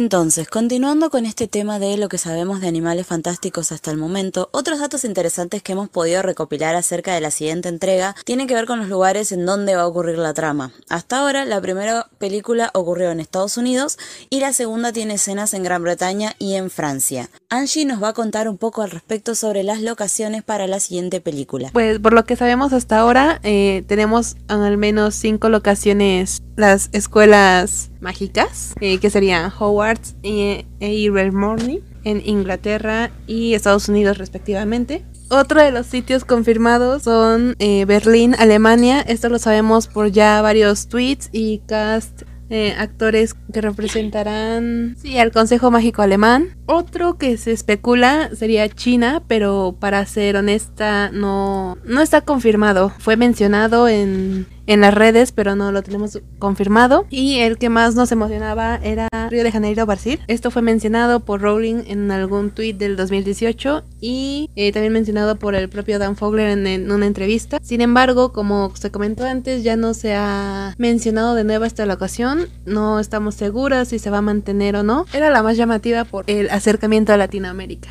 Pero es verdad, el que más nos emocionaba era el de Río de Janeiro por, por Brasil, porque íbamos a estar como, ah, una locación en Latinoamérica, pero como dijiste, desde el 2018 que no, que no se vuelve a mencionar, así que no sabemos realmente si vaya a haber escenas en Brasil. Sí, esperemos que sí, porque tal cual ya era el acercamiento a nuestros países latinos. De China, yo solo quiero decir que de China lo lo, suponen por los escenarios que se mostraron. Hablando con, eh, con fans asiáticas que pueden confirmarme, son muy parecidos a los montes en China y cosas. O sea, tienen muy la estética de China. Porque me acuerdo que yo pensé, ah, es Brasil, y todos me dijeron, no, no, no, esa es como muy fauna, muy fauna asiática. Mm. Sí, este, claro, o sea, se, especula que, que, es en China debido a, a, que los fans de, de aquellos lares dijeron que, que se parecía, digamos, visualmente a, a ese lugar más que a Brasil, porque nosotros me acuerdo que originalmente pensamos cuando se, como que se habían filtrado esos sets que, que eran de, de, exteriores, con plantas y árboles y todo, pensamos, ah, bueno, entonces eso puede que sea Brasil y resultó que, que no. De hecho, tiene sentido de que sea China, o o que al menos haya escenas que sean en China, ya que tienen que, o sea, Newt tiene que devolver al animal. Y creo que... O tienes que dar a entender. tiene que volver al animal. Ustedes entendieron, o sea. Ay, no, me pensaba, las odio todas. Vaya, el chicas. momento de los huevitos de Newt. No hablen de los huevitos de Newt otra vez. No, no. Yo quería decir que, que, hay que tomarlo con pincitas porque, si no mal recuerdo, esa filtración de escenario fue al, casi al mismo tiempo que se filtraban los de Batman y no estamos seguros de que sea eh, el set para nuestro filme o para otro. O sea, no está confirmado, pero de preferencia hay que agarrarlo con pincitas, diría yo. Creo que lo habían confirmado que era parte del set de, de Animales Fantásticos, además porque justamente había sido eh, Eddie, creo que había hablado hace poco, o después habló de que había tenido que nadar en el medio de la noche, cagado de frío, y bueno, y justamente el set tiene un laguito, entonces fue como, ah. Uy, a la noche. No, no, Nada. ¿Cómo que no te enteraste? Estuvimos todas en Twitter baboseando. Ya sé, ya. Yo sí. Al fin el Déjame reaccionar. Déjame reaccionar. Tengo derecho a reaccionar. Exacto. ¿Cómo no te enteraste? Fue todo. Fue todo. Uh, no, pero en serio. Uh, nude. En el agua. Ah, bien pegado a su camisa. Y ahora se me da el lugar de Monty. Deberías de quitarte la camisa. Ah. Con el frío que hace. Y somos no tiene sentido. Bueno, quítatela. si tienes ropa pegada, te vas a enfermar. Hazme caso, por favor. Tina le va a decir eso y inmediatamente Newt va a la camisa. Te va a preguntar. No tengas la ropa mojada, hace frío, quítatela. Chicas, creo que también el Fénix viene de China, si no me equivoco. ¿Se acuerdan que, que la cuenta de Animales Fantásticos, la, la oficial, ha estado haciendo como trivia? En una de las trivias de los Fénix, eh, preguntó de dónde salen los Fénix. Tiró el dato de que venían de China y de, los, de las montañas, una cosa así rara. Bueno, de hecho, según el libro de Animales Fantásticos, el, el libro ficticio escrito por Newt, el Fénix vive en Egipto, en la India y en China, así que es probable que esto tenga algo que ver eh, y eso se relacionaría con esta nueva portada del ebook que tiene el Fénix en la parte frontal del que hablábamos más temprano. Claro. Y viven en las montañas arriba, arriba, arriba. Bueno, tenemos confirmado Berlín, sospechamos de China, pensamos que probablemente aparezca Hogwarts y de Río de Janeiro realmente no sabemos porque hace mucho que no se habla de eso. Quedamos en eso, ¿no? Ah, sí, sí, sí. Y también creo que no, no sé si habíamos anotado porque todavía no había salido, pero eh, habían escenas supuestamente en la estación Ki- King Cross. No sé si se acuerdan. Ah, Sí, me acuerdo. Fue me ya para lo último, último de la grabación eh, que los vieron eh, eh, filmando en King Cross, creo.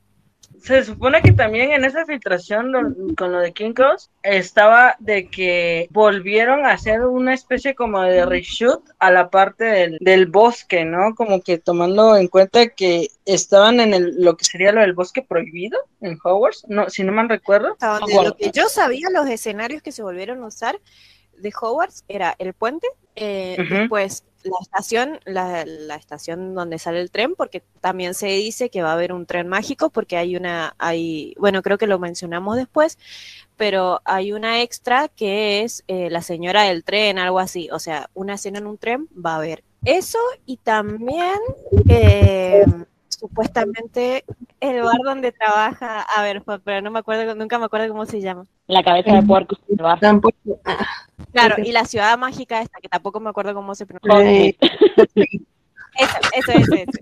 Es un sitio como que muy de alumnos, ¿no? O sea, yo creo que pocos magos realmente ocupan King's Cro- King Cross. Son más los alumnos del momento. Sería buenísimo para que lo estarían ocupando. Mm, Claro, pero es que esa es la cosa, porque nosotros solo nosotros solamente vimos la parte de los alumnos, porque es la plataforma a la que tenían que ir, pero es muy interesante que ahora salgan con que hay otros trenes y hay otras plataformas que todos pueden usar, o sea, tendría mucho sentido y estaría bastante copado para expandir. Muchos métodos de viaje hacia el mundo mágico y todo eso es tirarse a un pozo.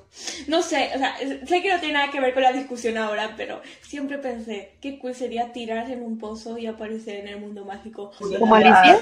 Sí, no, pero. Me encanta porque pozo, la, frase agua, tirarse a un pozo. suena como muy agresiva, suena a algo que te diría alguien que no te quiere, como tírate a un pozo. No, a, a ver, pero sí, a ver, pensemos. Si los magos se van al Ministerio de Magia vía un maldito inodoro, puerco, donde la gente hace sus necesidades, creo que lo más lindo sería también tirarse a un pozo, un pozo de agua. Una fosa séptica. Sí, Eh, vamos a contar esto. ¿verdad? Sí, sí, sí, sí. Y saben, yo antes pensaba que Chernobyl es el- un lugar perfecto para que los magos vivan, porque dudo mucho de que les afecte la radiación, así que ¿por qué mejor no convertirlo en su propio mundo? Digo, si no les afectó el incesto, dudo mucho que les afecte. La radiación a los magos.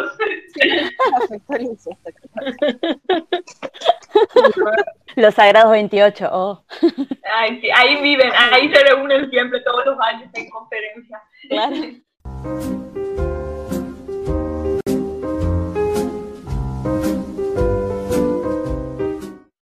Bueno, con eso damos por cerrado el tema de las locaciones y ahora vamos a hablar del cast confirmado para la siguiente película y de eso está Escalate quien nos va a contar un poco al respecto. Eh, el cast sigue, al parecer sigue siendo el mismo. Y digo al parecer porque hay una que otra que todavía no está confirmada.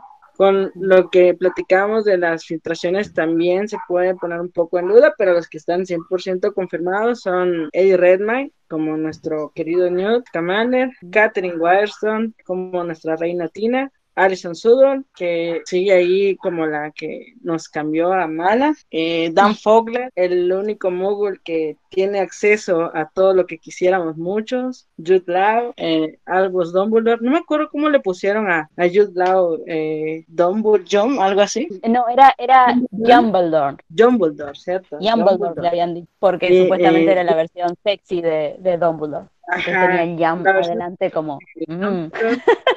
de, de, Ezra Miller, es Credence, Bourbon slash Aurelius Dumbledore, que acaba de salir un poquito también una, una nueva filtración que no tiene mucho, de quién es realmente Aurelius Dumbledore, Callum Turner, que es nuestro viudo Titius Scamander, Viudo sin siquiera casarse todavía, eso es triste. No se casó y ya está viudo. Pobre. Eso es triste, eso es lo más triste. Sí, río para no Y- llorar.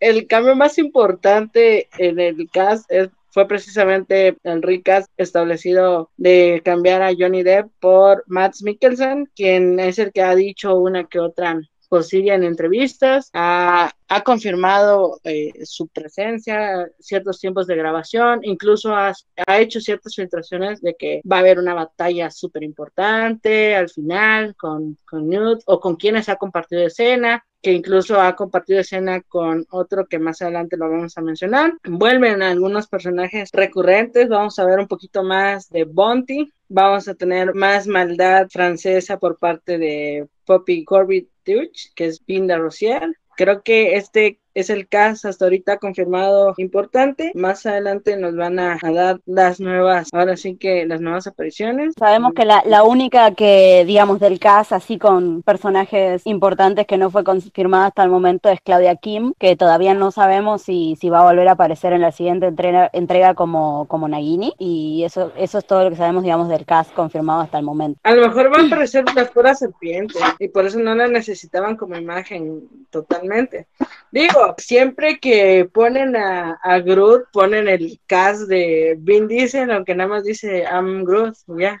es verdad. Quizás Sí, sea. algo similar y, y no traigan a la actriz y aparezca en su forma de, de serpiente. O quizás Sí. haga, porque les voy a ser honesta, a mí me gustó mucho, si bien, eh, digamos, el personaje en sí a nivel argumento no aporta mucho a los crímenes de Grindelwald, a mí me gustó mucho la actuación de Claudia como Nagini. Digamos, me, me gustó mucho el personaje, su visual, su manera de, de estar en las escenas, eh, a pesar de que tiene poqui- poquitísimas líneas. Y cuando me enteré que no, que, digamos, hasta ahora no, no ha sido confirmada, es como que, ah, yo quería verla de vuelta. Y tengo la esperanza, pero esto es solamente especulación mía, más que especulación es como un deseo mío, de que aparezca, aunque sea al final, en alguna escena chiquita, como, eh, no sé, en, la segunda película de Piratas del Caribe estamos toda la película sin ver al Capitán Barbosa y aparece en los últimos cinco segundos de la película y tiene una sola línea y termina la película. Estoy esperando algo así con Nagini, me haría muy feliz, pero tampoco me voy a enojar si no aparece, lo prometo. Yo les, yo les hago una pregunta. ¿Ustedes creen que la inclusión de Nagini fue un fanservice forzado o fue un fanservice? O sea, fue un fanservice, eso es lógico, muy obvio, pero ¿fue un fanservice forzado o fue un fanservice que sí puede servir? Yo sí, la verdad, yo sí me enojaría mucho que no salga eh, Claudia, que no salga Nagini, porque me pareció, eh, eh, regresando a lo de la trama confusa, eh, me voy a quedar así como de, ¿para qué metieron a este personaje si al final no lo vas a ocupar? Y yo esperaría que a futuro se confirme la aparición de Claudia, porque si no, sí sería un desperdicio. Eh, yo creo que con lo de Nagini es como, o sea, lo veo como una oportunidad perdida por parte de Warner.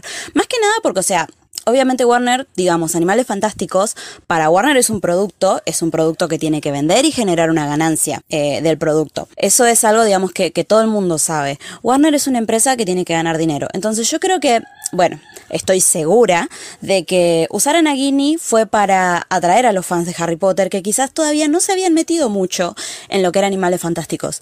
Pero creo que, digamos, utilizaron el, el recurso de Nagini de una forma un poquito errónea en el sentido de que dijeron su nombre eh, en el tráiler final de la película. Y entonces es como que todos ya sabíamos que Nagini iba a estar y también salió el póster y todo eso, pero hasta entonces me acuerdo que había sido un súper misterio de discusión en las redes. Era como, uy, ¿qué- ¿cómo se llama esta chica? Es una maledictus que se puede convertir en serpiente. Como que no estamos seguros bien de quién iba a ser esta chica y sabíamos que estaba con Credence y, digamos, liberar su nombre en el tráiler final fue como quitarle todo el peso de sorpresa que podía tener el personaje, porque después fuimos a ver la película y Nagini realmente no hace mucho. Nagini está ahí y la verdad que me encantó mucho cómo la interpretó Claudia Kim, eh, pero en sí su, su, personaje no aporta mucho a la trama, ya que podría no haber estado y la trama ocurriría de la misma forma. Entonces yo creo que Warner tendría que haberse aguantado las ganas de decir que era Nagini y dejarlo para la película, porque imagínense si hubiéramos ido o al menos a mí como, como fan de Harry Potter, si yo no hubiera sabido que esa chica era Nagini y estoy en la sala viendo la película y de golpe aparece Credence y le dice Nagini, yo me hubiera caído de la silla y no me hubiera levantado el resto de la película. A mí me pareció lo mismo que a vos, pero a mí me pareció que hicieron fanservice un montón en esta película y lo hicieron no solo con Nagini, con Nagini, lo hicieron con Hogwarts, lo hicieron con McGonagall, y lo hicieron con eh, el tipo de la piedra filosofal, que me olvidé de su nombre. ¿eh? Con Flamel. Eh, Flamel. Y todos, todo lo que usaron para fanservice, me super confirmaron que lo usaron como fanservice porque todo apareció en todos los trailers. Y ya veías el trailer y ya sabías que te venía Nagini, ya sabías que venía eh, Hogwarts, ya sabías que venía Flamel. Entonces, era para, para poder eh, llamar a los fanáticos de Harry Potter de siempre para que vieran la película, que me pareció muy al pedo, porque si no la iban a ver, no la iban a ver de todas maneras. Y nada, y los personajes como que no le aportaron a la, película, no le aportaron a la trama. Eh, Nagini es un personaje, me pareció súper copado y me pareció que podía dar más, pero no las, o sea, siento que metieron fanservice, pero no supieron aprovechar el fanservice, o sea, como que ni siquiera lo usaron bien, en mi opinión. Y nada, y siento que, no sé, no creo que haya estado planeada desde el inicio meter a Nagini. Creo que le preguntaron a J.K. Rowling, ¿a qué personaje podrías llegar a traer? Eh, no sé, para mí. Al menos eso es lo que a mí me hicieron sentir con la película. La verdad siento yo que sí fue fanservice.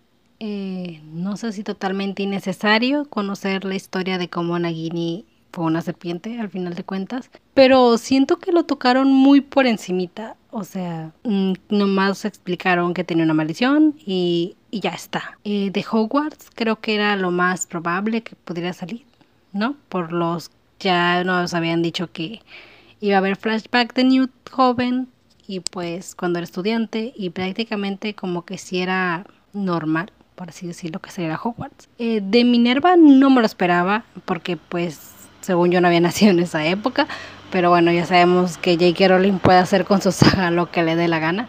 Eh, pero no sé si fue totalmente innecesario, pero sí siento que no lo supo aprovechar J.K. Rowling, el fanservice. Lo tocó muy por encima, no le dio profundidad, así que quedó como muy, pues, Ah, por encimita. A mí la verdad, eh, todo lo que es la historia de la Maledictus me de Inagini me decepcionó un poco porque yo esperaba un poco más, o sea, yo esperaba que hubiera un poco más de razón de, o explicación de por qué estaban incluyendo a Nagini y sí me pareció que pudo ser un fanservice porque ellos podrían haber incluido a cualquier Maledictus y hacerla que sea amiga de Credence, porque en el fondo ella al ser un Maledictus más o menos como entiende a, a Credence, los dos han pasado por cosas similares, ¿no? Que, que tienen como una maldición, por así decirse, y es un problema que ellos no pueden controlar, porque no siempre Credence puede controlar volverse este, este, esta cosa, ¿no? Cuando pierde el control se vuelve el, el Obscurus pero en sí que la hayan puesto como Nagini y que haya estado ahí y no haya aportado, a no ser que haya sido como introductorio y piensan eh, desarrollar más su personaje más adelante, ahí sí podría ser, ¿no? No, puedo terminar de opinar al respecto, pero en sí, en su participación en esta película, al igual que McGonagall, me parece que ambos personajes fueron fanservice porque en sí no aportan a la trama. Como ya dijeron, si eliminas a Nagini de la película, no cambia nada y no aporta nada. Entonces, a no ser que más adelante haya una explicación de cómo es que esta Nagini, de cómo está ahorita, que se ve que es buena, por así decirlo, la de los buenos termina apoyando a, a, Voldemort, podría ser, pero no sé si esa explicación sea necesaria para contar la historia de Grindelwald. O podría ser que sí, no, no sabemos porque todavía no sabemos qué es la historia, pero yo sí considero que es de todas maneras fanservice. Yo no creo decir que haya sido un fanservice, pero, o sea, sí, fue, se agregaron cosas que fueron, o sea, se estructuraron de forma muy apresurada. O sea, yo no creo que fanservice en el sentido de que, uy, los fans me piden esto, así que voy a traerlo. A lo mejor J.K. Rowling quería hacer algo majestuoso, algo wow, algo épico, pero no lo supo pues implementar de una forma coherente. De hecho, me hubiera gustado que nunca mencionaran el nombre de Nagini en la película y recién en la siguiente, la tercera, si llegase a aparecer, etcétera, ahí sí nos enteráramos que le digan la maledictus, ah, esa maledictus, ah, la maledictus, sí. Credence ni siquiera sepa bien su nombre o cuando estén por decir su nombre como que haya como es una interrupción abrupta o algo un poco conveniente y cómica podríamos decir porque, uy, está por decir su nombre, ah, no, le interrumpen. Pero, tipo, en la segunda película, si no hubieran dicho su nombre de ninguna manera y le hubieran dicho, ah, la mujer, la chica, la chica serpiente, la Maledictus. Si bien todos íbamos a decir, es Naini, es Naini, igual iba a estar como esa duda de que hay, si no es Naini y si es una mujer que sí se convierte en serpiente, pero no es Nagini. Es que sí, estaba mejor la parte, digamos, antes de que, de que supiéramos que era Nagini. Me acuerdo que había mucha especulación, muchos decían, puede que sea Nagini, puede que sea la madre de Nagini, o sea, o sea, en sí la historia de Nagini, así, digamos, el, el, hecho de pensar de que esta pobre chica eh, termina convertida en la serpiente de Voldemort, a mí me parece una historia muy interesante, muy copada, pero el hecho de que, de que se haya usado eso para atraer a los fans vas a la película y, de eso no hay nada, es como que se, se, que te mintieron en la cara, es horrible. Eso es más o menos lo que tenemos para decir con respecto al, al cast. ¿Alguien más quiere hablar de algún otro actor, actriz? Yo solo quiero decir que la actriz de Bonti eh, le puso me gusta a mi comentario de que Tina y Bonti sean mejores amigas y nada, y lo tomo como canon. Ah. ¿Por qué presumís? Hola. Hola, soy de Argentina. En mi momento. Hola, ahí en que tenemos la copa, eh, nada. ok, ok, ok.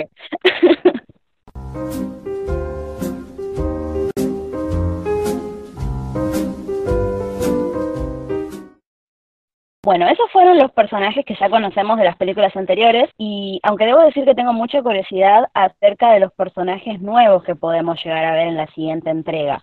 Está Jessica Williams como Eulalie Hicks, eh, Richard Coyle como Aberford Dumbledore, tenemos a Oliver Masucci, que espero que así se pronuncie, disculpen si no, eh, jefe de la Confederación Internacional de Magos, a Dave Wong, que no sabemos quién es, pero bueno, tiene mucha pinta de también ser parte de la Confederación Internacional de Magos. Paul eh, Candelent, que es eh, supuestamente un guarda, un guardaespaldas de Grindelwald. A Ramona Kunze Livnau, que espero que se pronuncie así, eh, que es Edith, quién sabe quién es Edith, pero bueno, es Edith.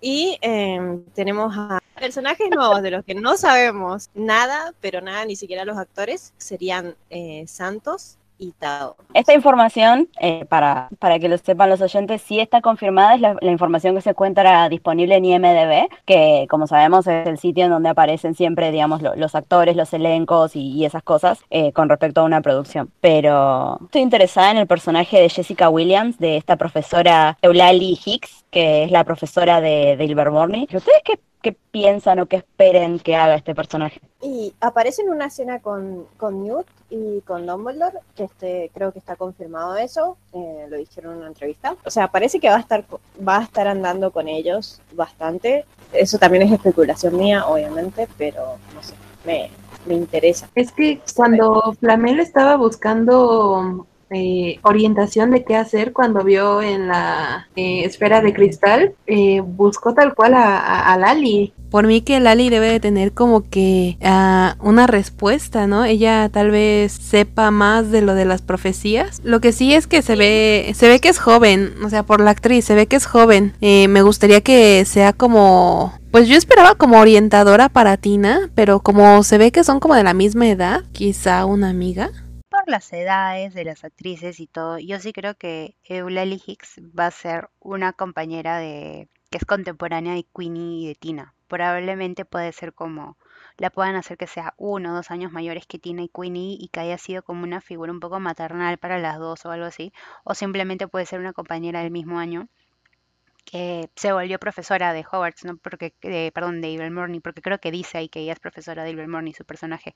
Entonces, no sé cuál vaya a ser su soporte, de repente ella tiene el, e, ella, el curso que enseña, eh, la materia que enseña es importante por algo, de repente enseñar biología o historia de la magia o algo así que es relevante a la historia, ¿no? Lo que las va a ayudar a poder este, de ver cómo romper el pacto de sangre o qué hacer.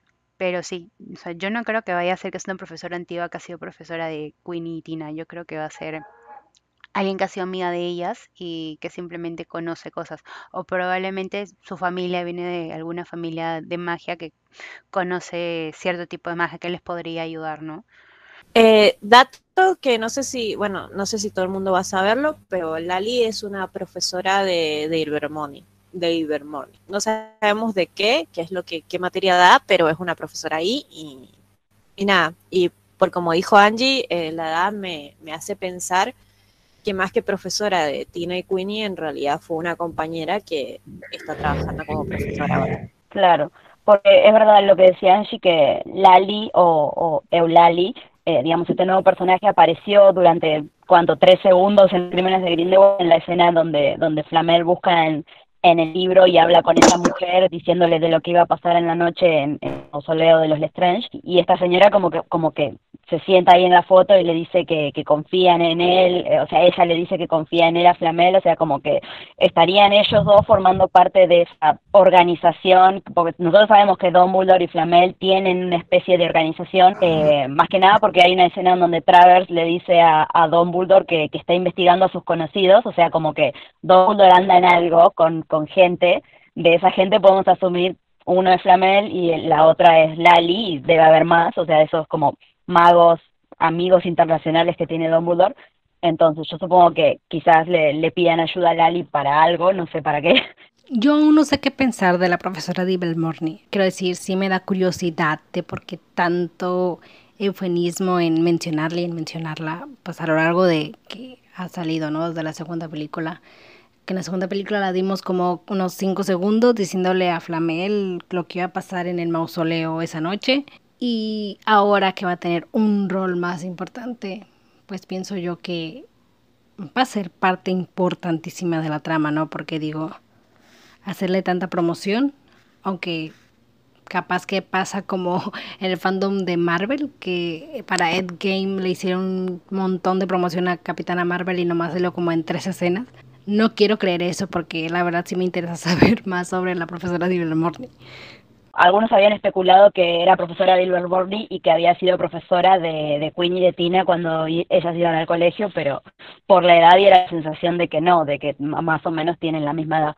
Aunque uno nunca sabe, porque, por ejemplo, en la película Eddie hace que eh, Newt es más chico que Tissue, cuando los actores eh, tienen la edad al revés. El actor que hace de Tissue es más joven que el actor que hace de, de Newt, así que no sé, no sé a qué quería llegar con todo esto, pero bueno. No, yo creo que aparte lo que dice aquí Cereza es, los magos no envejecen tan pronto. Entonces, a lo mejor sí es o sí fue maestra de Tina, porque digo, regresando a romper cánones, pues McGonagall fue maestra de Lita y aparece en la edad de Lita adulta y no había mucho cambio físico. Igual. Ah, es verdad eso. De hecho, sí es muy bien sabido que los magos envejecen súper lento.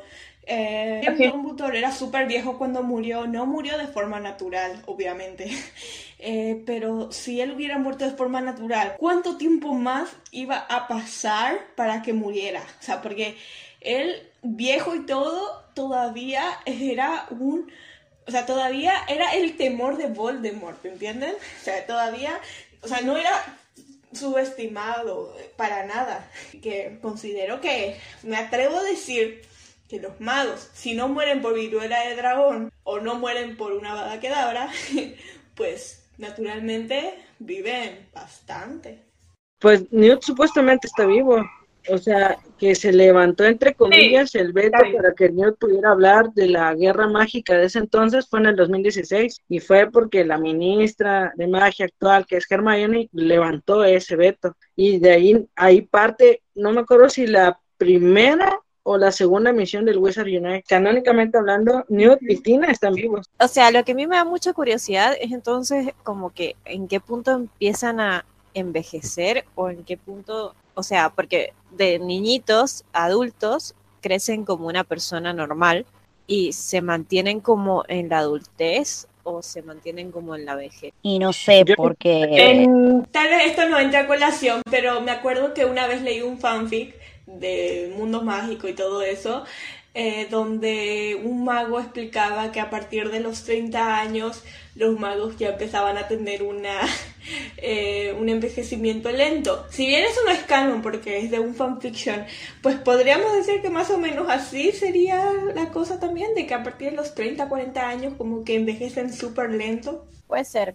Igual lo que pasa es que quizá a mí, o sea, a mí me chocaría, por ejemplo, yo he visto a la actriz de eh, Eulili, o Lali, lo voy a decir, eh, he visto a la actriz y sí se ve muy de la edad de Catherine y, y Allison, como muy, muy de la edad. Eh, de hecho, mm, creo que hasta Catherine se ve un poco más mayor que ella. Entonces, no sé, creo que al espectador visualmente como medio que le chocaría que fuese la profesora. Bueno, a no ser que la ropa que le pongan, el maquillaje, Pero- la haga parecer una señora. sí. De hecho, se puede perfectamente hacer eso. Pero sí Si parece le una cambian- señora en, en la foto que enseñan en el libro donde está, bueno, donde No Flamel sé, la- abre. Sí parece una señora. Creo que hasta le pintaron como canitas. y Tiene unos chonguitos, no sé. No sé si, si así era o me lo estoy imaginando.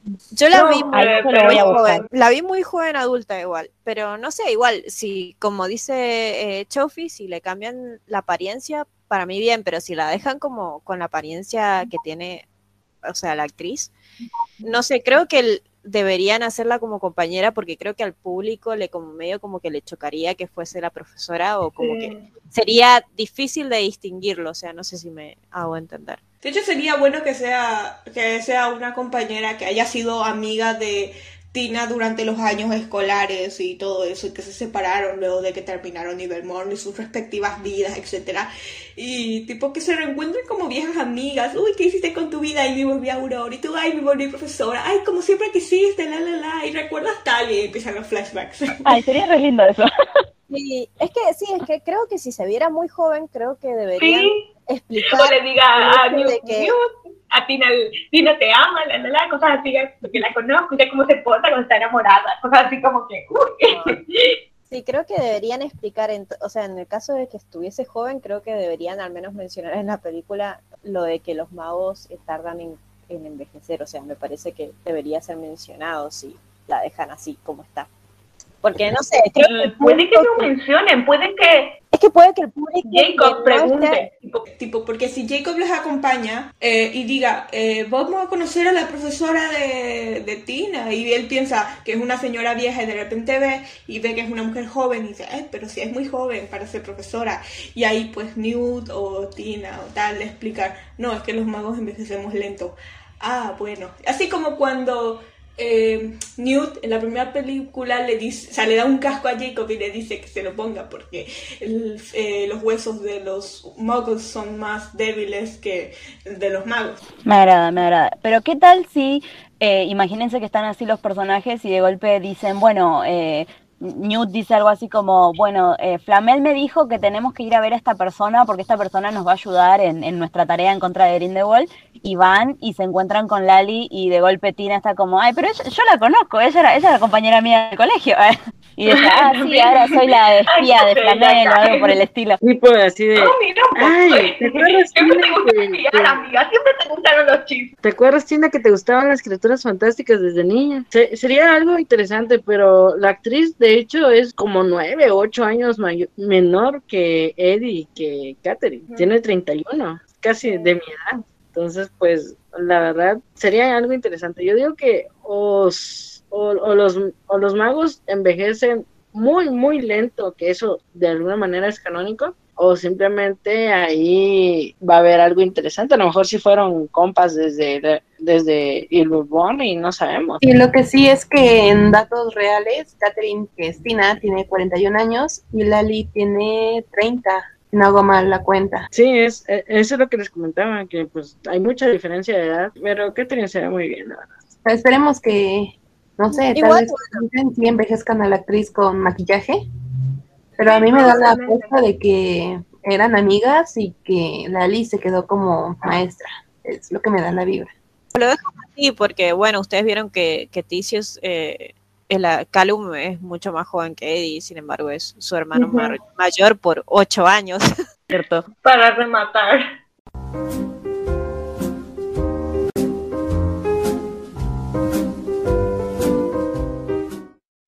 Bueno, y ahora Anne nos va a contar un poco sobre en qué época va a estar situada la película. En una entrevista que dio Dan, dijo que tal vez la película estaría ubicada en el invierno de la década de 1930 y mm, posiblemente antes de septiembre de 1939. Bueno, ¿qué opinan al respecto? ¿Una película en invierno? ¿Pero invierno en qué zona? Eso es lo que yo siempre me pregunto.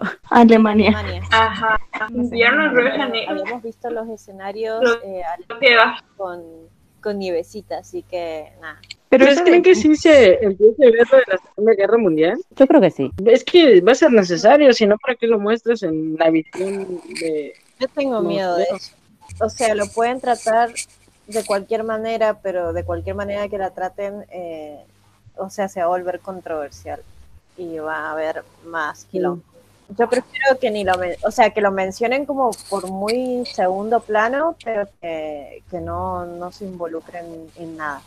Igual tengan en cuenta que la, la Segunda Guerra Mundial inicia en 1939, o sea que a menos que esta película ocurra en 1939, no va a haber mención todavía, al menos no, no van a estar contemporáneos a la Segunda Guerra Mundial todavía. Aunque, como en la entrevista Dan dijo que podría llegar a ser antes de septiembre de 1939, que es precisamente cuando fue la guerra, cuando empezó, digamos, la Segunda Guerra, puede que esta película termine con el inicio de la Guerra Mundial. O sea, como que la última escena nos dé un pie a la Segunda que- Guerra Mundial. En teoría, bueno, históricamente hablando, todo el panorama geopolítico previo a la guerra es antes de septiembre de 1900, precisamente de 1939. Entonces, yo creo que van a estar más como preparando y que sí tiene un poquito que ver con, con lo que habían platicado tanto Dan como más, de que se está preparando un ambiente tenso de, de los, de los moguls. O sea, la, la, la Primera Guerra Mundial los, los dejó vacíos totalmente y pues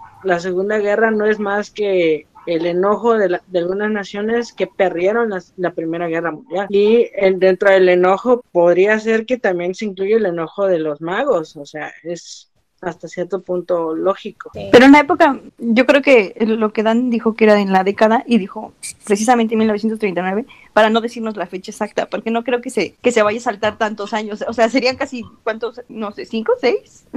casi diez Serían años. casi 10, casi 10, Sí, porque casi la 10, última entonces- película termina de ocurrir en Ve- 1927. No, perdón, Ajá. o 28. No, 27, está bien. No, 27. Y si ya de no, golpe saltamos al Serían 10 39. años. Sí.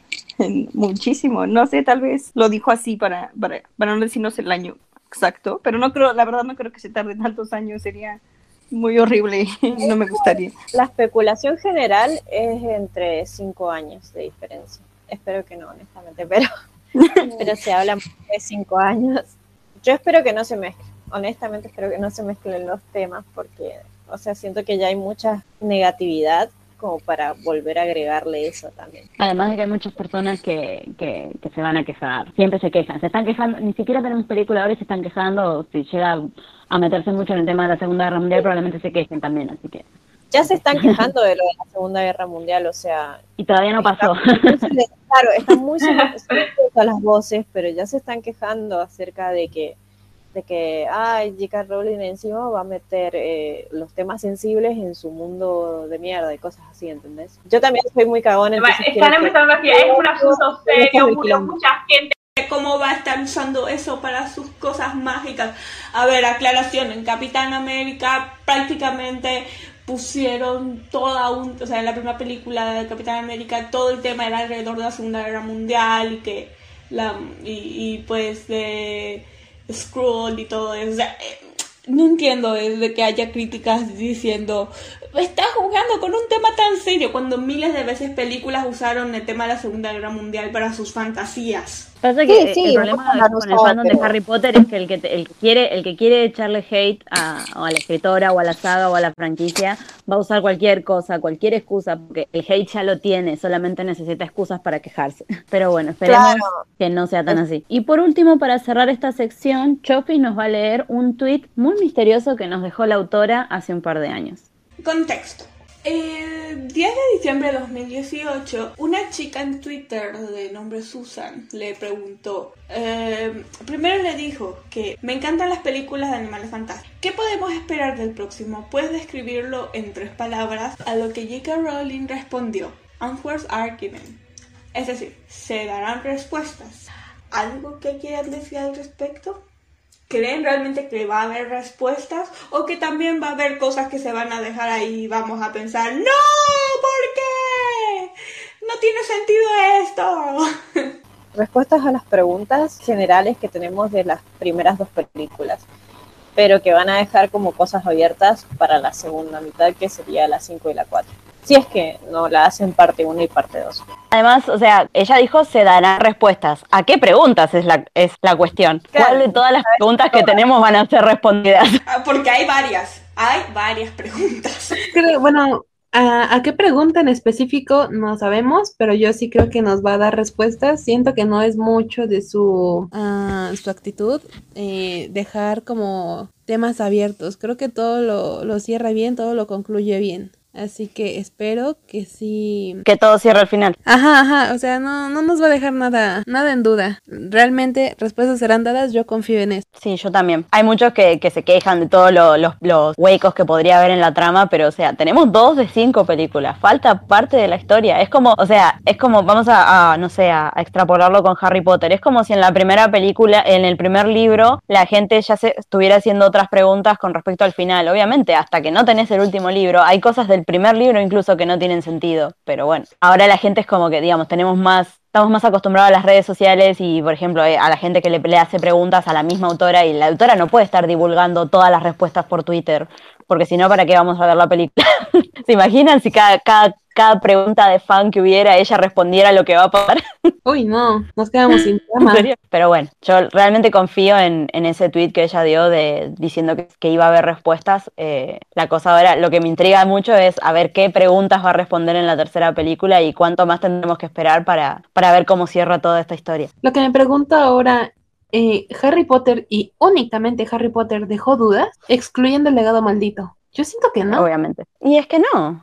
en base a la historia, la historia era bastante cíclica y Rowling fue muy buena en el último libro de ir, digamos, cerrando un montón de, nudos y de, y de puertas que, ella misma abrió en, los primeros libros. Pero, digamos, su historia cerró. O sea, si esta franquicia nueva predecese a su, a su, anterior, yo creo que, todo va a tener sentido al final y realmente confío en eso. Pero bueno, hay, mucha gente que, o no sabe esperar o tiene ganas de molestar y está todo el tiempo jodiendo con que no con que las cosas no cierran, con que las cosas no tienen sentido y bueno. Paciencia. Y algo que me molesta mucho de ese tema de que hay gente que se queja porque ay, hay muchos cabos sueltos, bla, bla, bla, es que quieren, o sea, quieren prácticamente algunos perjudicar la saga diciendo, ay no, es que no tiene sentido Animales Fantásticos, porque no hicieron una película, una serie, un libro de los merodeadores o de los fundadores de Hogwarts? Que personalmente los fundadores de Hogwarts sí me interesaría saber, ¿verdad? Pero el punto es que esta gente piensa que si se cancela Animales Fantásticos, porque hubo gente que se alegró cuando hubo ese rumor, que obviamente es falso, que decía que Animales Fantásticos iba a cancelarse y que no sé qué, que ya iba a dejar de producirse películas. La gente eso no entiende. Mm, no, o sea, no les cabe en la cabeza de que si Animales Fantásticos no funciona, Warner no va a producir más cosas relacionadas al mundo mágico. Ya no va a querer soltar dinero para una maldita serie de los merodeadores o algo de los fundadores de Hogwarts. No, no van a querer soltar dinero porque sería un riesgo económico, porque verían como si no tuvo éxito Animales Fantásticos, no va a tener éxito X, X, X, X cosa. Sí, aparte de que eh, a veces yo siento que son muy quisquillosos. A mí me gusta mucho el canon de Harry Potter y, y hay cosas, digamos, con, con, veo que la gente capaz que vio solo la película y piensa una cosa, no sé qué, y yo estoy, ay no, pero el canon, pero el libro, pero esto. Pero es como, por ejemplo, pasa alguna cosa en Animales Fantásticos, algo raro, por ejemplo, ejemplo, no sé, el hechizo ese que usa Newt para, para investigar las patas, eh, las patas. perdón, Ay, perdón. Las patas de tigre.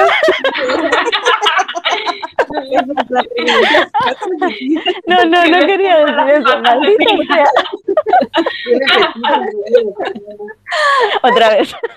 El, el, hechizo este que usa Newt para rastrear eh, a Tina y a todo lo que había ocurrido ahí con el circo. Y me acuerdo que yo vi mucha gente en, en Reddit, me acuerdo que se quejaban que cómo puede ser si, que, que, existe este tipo de hechizos, si, si existe este tipo de hechizos, cómo puede ser que los aurores no lo sepan, como diciendo, ah, este hechizo no puede existir porque en los libros de Harry Potter no aparecía. Y es como que, o sea, en la primera película, cuando Harry recibió una capa que lo hacía invisible, nadie se preguntó por qué existe una capa que, que es invisible. O sea, es un mundo de magos, hacen magia. Y aparte, también otra cosa que, que, veo mucho es eso de, ah, bueno, pero si este mago puede hacer este hechizo, ¿por qué lo hacen todos los demás? Y es como que se olvidan de que eh, en teoría los magos serían como, como las personas, o sea, vamos a, a, extrapolarlo a nuestra vida. Todas las personas tienen la capacidad de cocinar. Eso no significa que todas las personas puedan hacer el mismo plato de comida y que les vaya a salir bien. Y hay personas que cocinan de una manera y otras que cocinan de otra. Hay personas que no saben cocinar. Entonces yo lo extrapolo eso con la magia. Vamos a imaginar que Newt es la única persona que puede hacer ese hechizo porque él lo inventó. ¿Por qué los demás podrían hacerlo?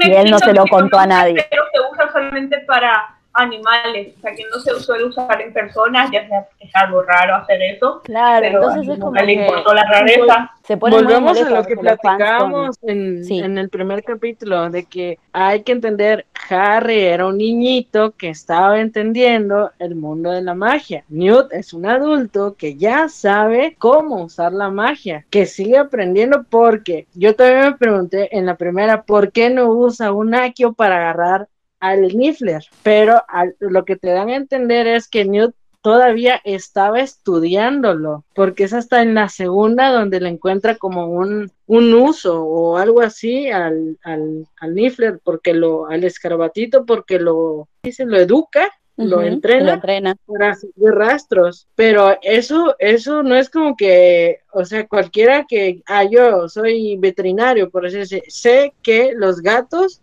arañan, ¿cómo sabemos que aruñan? Perdón, que aruñan, pues porque ya me aruñó, ya tuve la experiencia.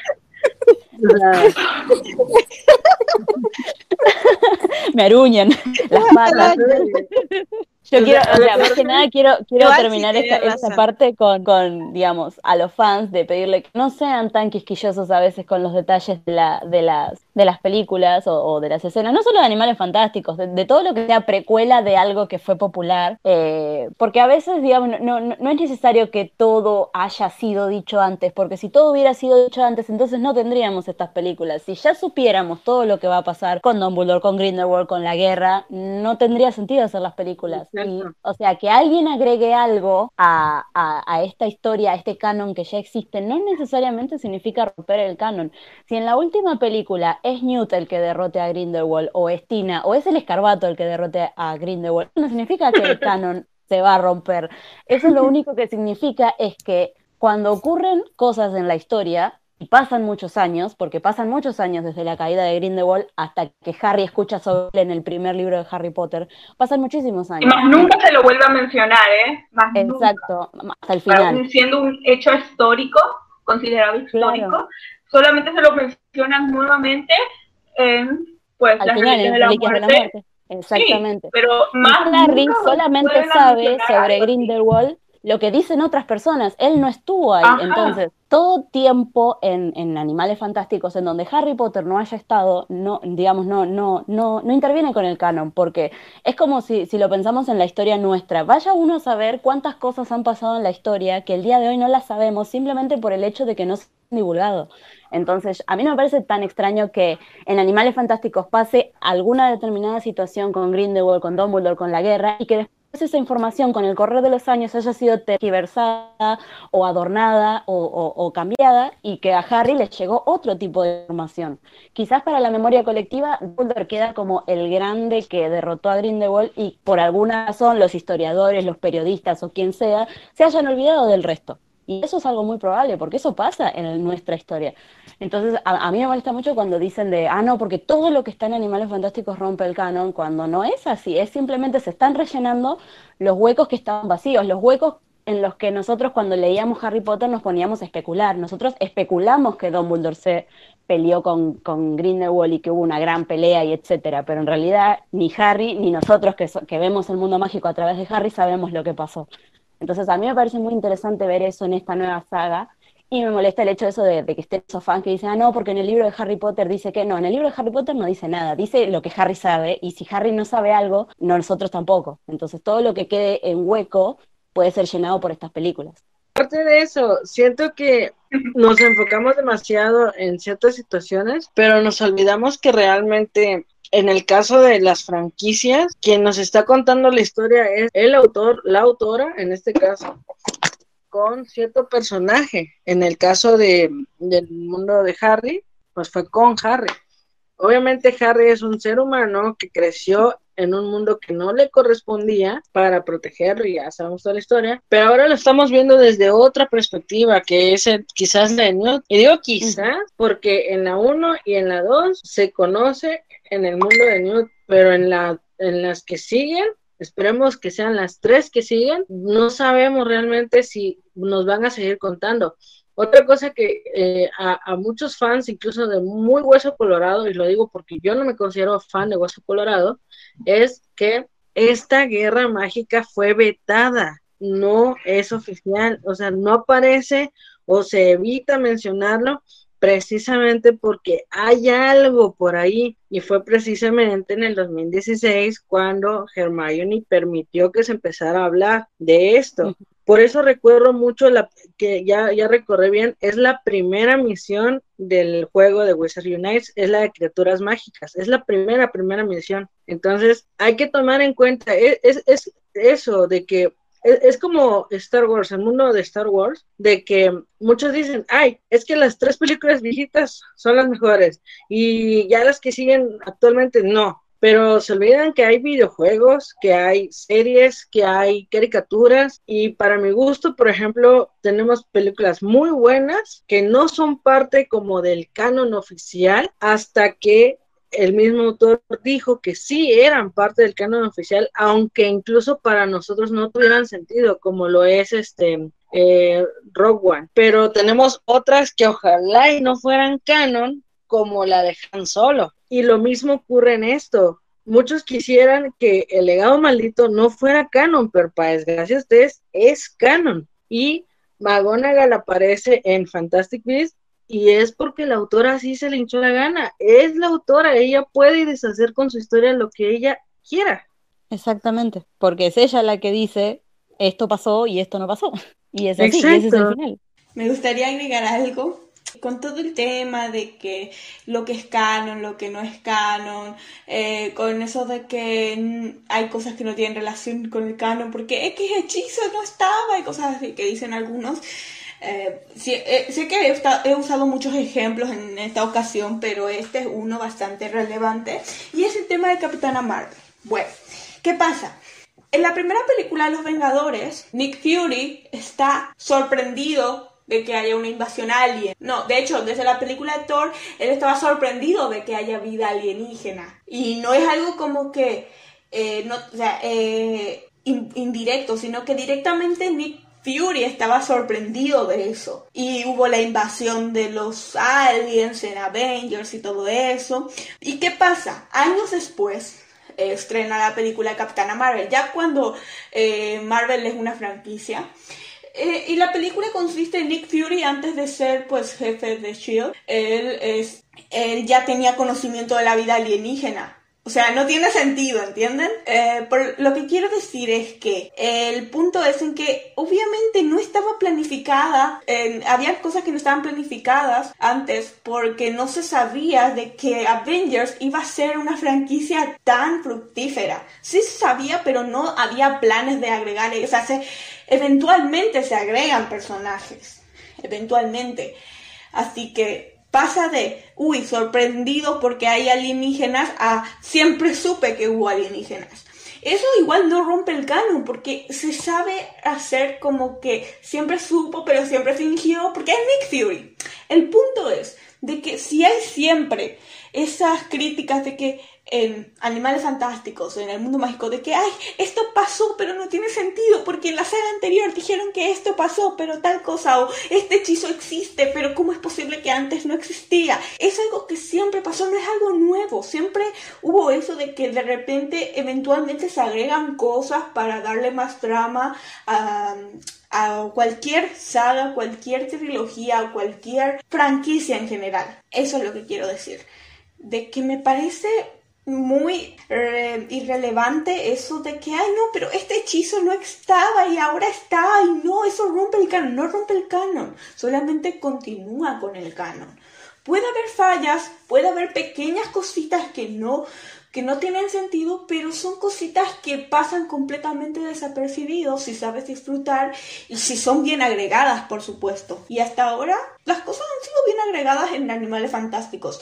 No hubo nada que contradijera de forma súper mega horrible, olímpicamente ignorando todo, no han sido cositas, cambios que han ayudado al progreso de la trama y del mundo mágico. Estoy totalmente de acuerdo con ambas, con, con Tascalate y con, y con Chofis. Porque es verdad, o sea, el mundo mágico, eh, al menos la manera en la que lo, en la que lo setea Rowling, sobre todo en Harry Potter, por ejemplo, en el quinto libro de Harry Potter, eh, Harry le decía a todo el mundo, les digo que Voldemort volvió y que él mató a Cedric. ¿Y qué decía el gobierno? El gobierno decía, Harry está mintiendo y Cedric murió en un accidente. ¿Y qué pasó? Nosotros, los espectadores sabíamos que eso era cierto porque nosotros lo vimos a través de los ojos de Harry. Sin embargo, vemos en personajes como Seamus o otros compañeros del colegio que no le creen a Harry y están en su derecho de no creerle porque ellos no estuvieron ahí.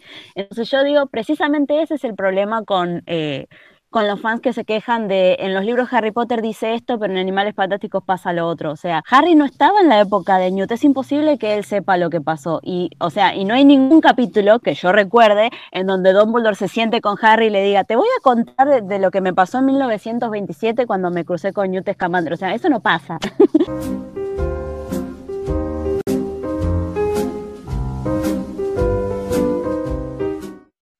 Y con eso damos por cerrado el episodio número uno de nuestro podcast. Esperamos que se hayan divertido tanto como nosotras al hacerlo. No se olviden de apoyarnos siguiéndonos en nuestras redes sociales y compartiendo el podcast con sus amigos y familiares.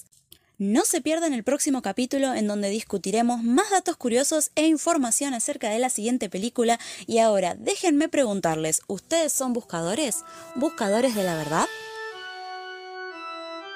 Recuerden que pueden seguir a los miembros de nuestro staff en sus redes sociales de Instagram, Twitter y algunas de nosotras también tenemos TikTok y todos van a estar cintados en la descripción de este video.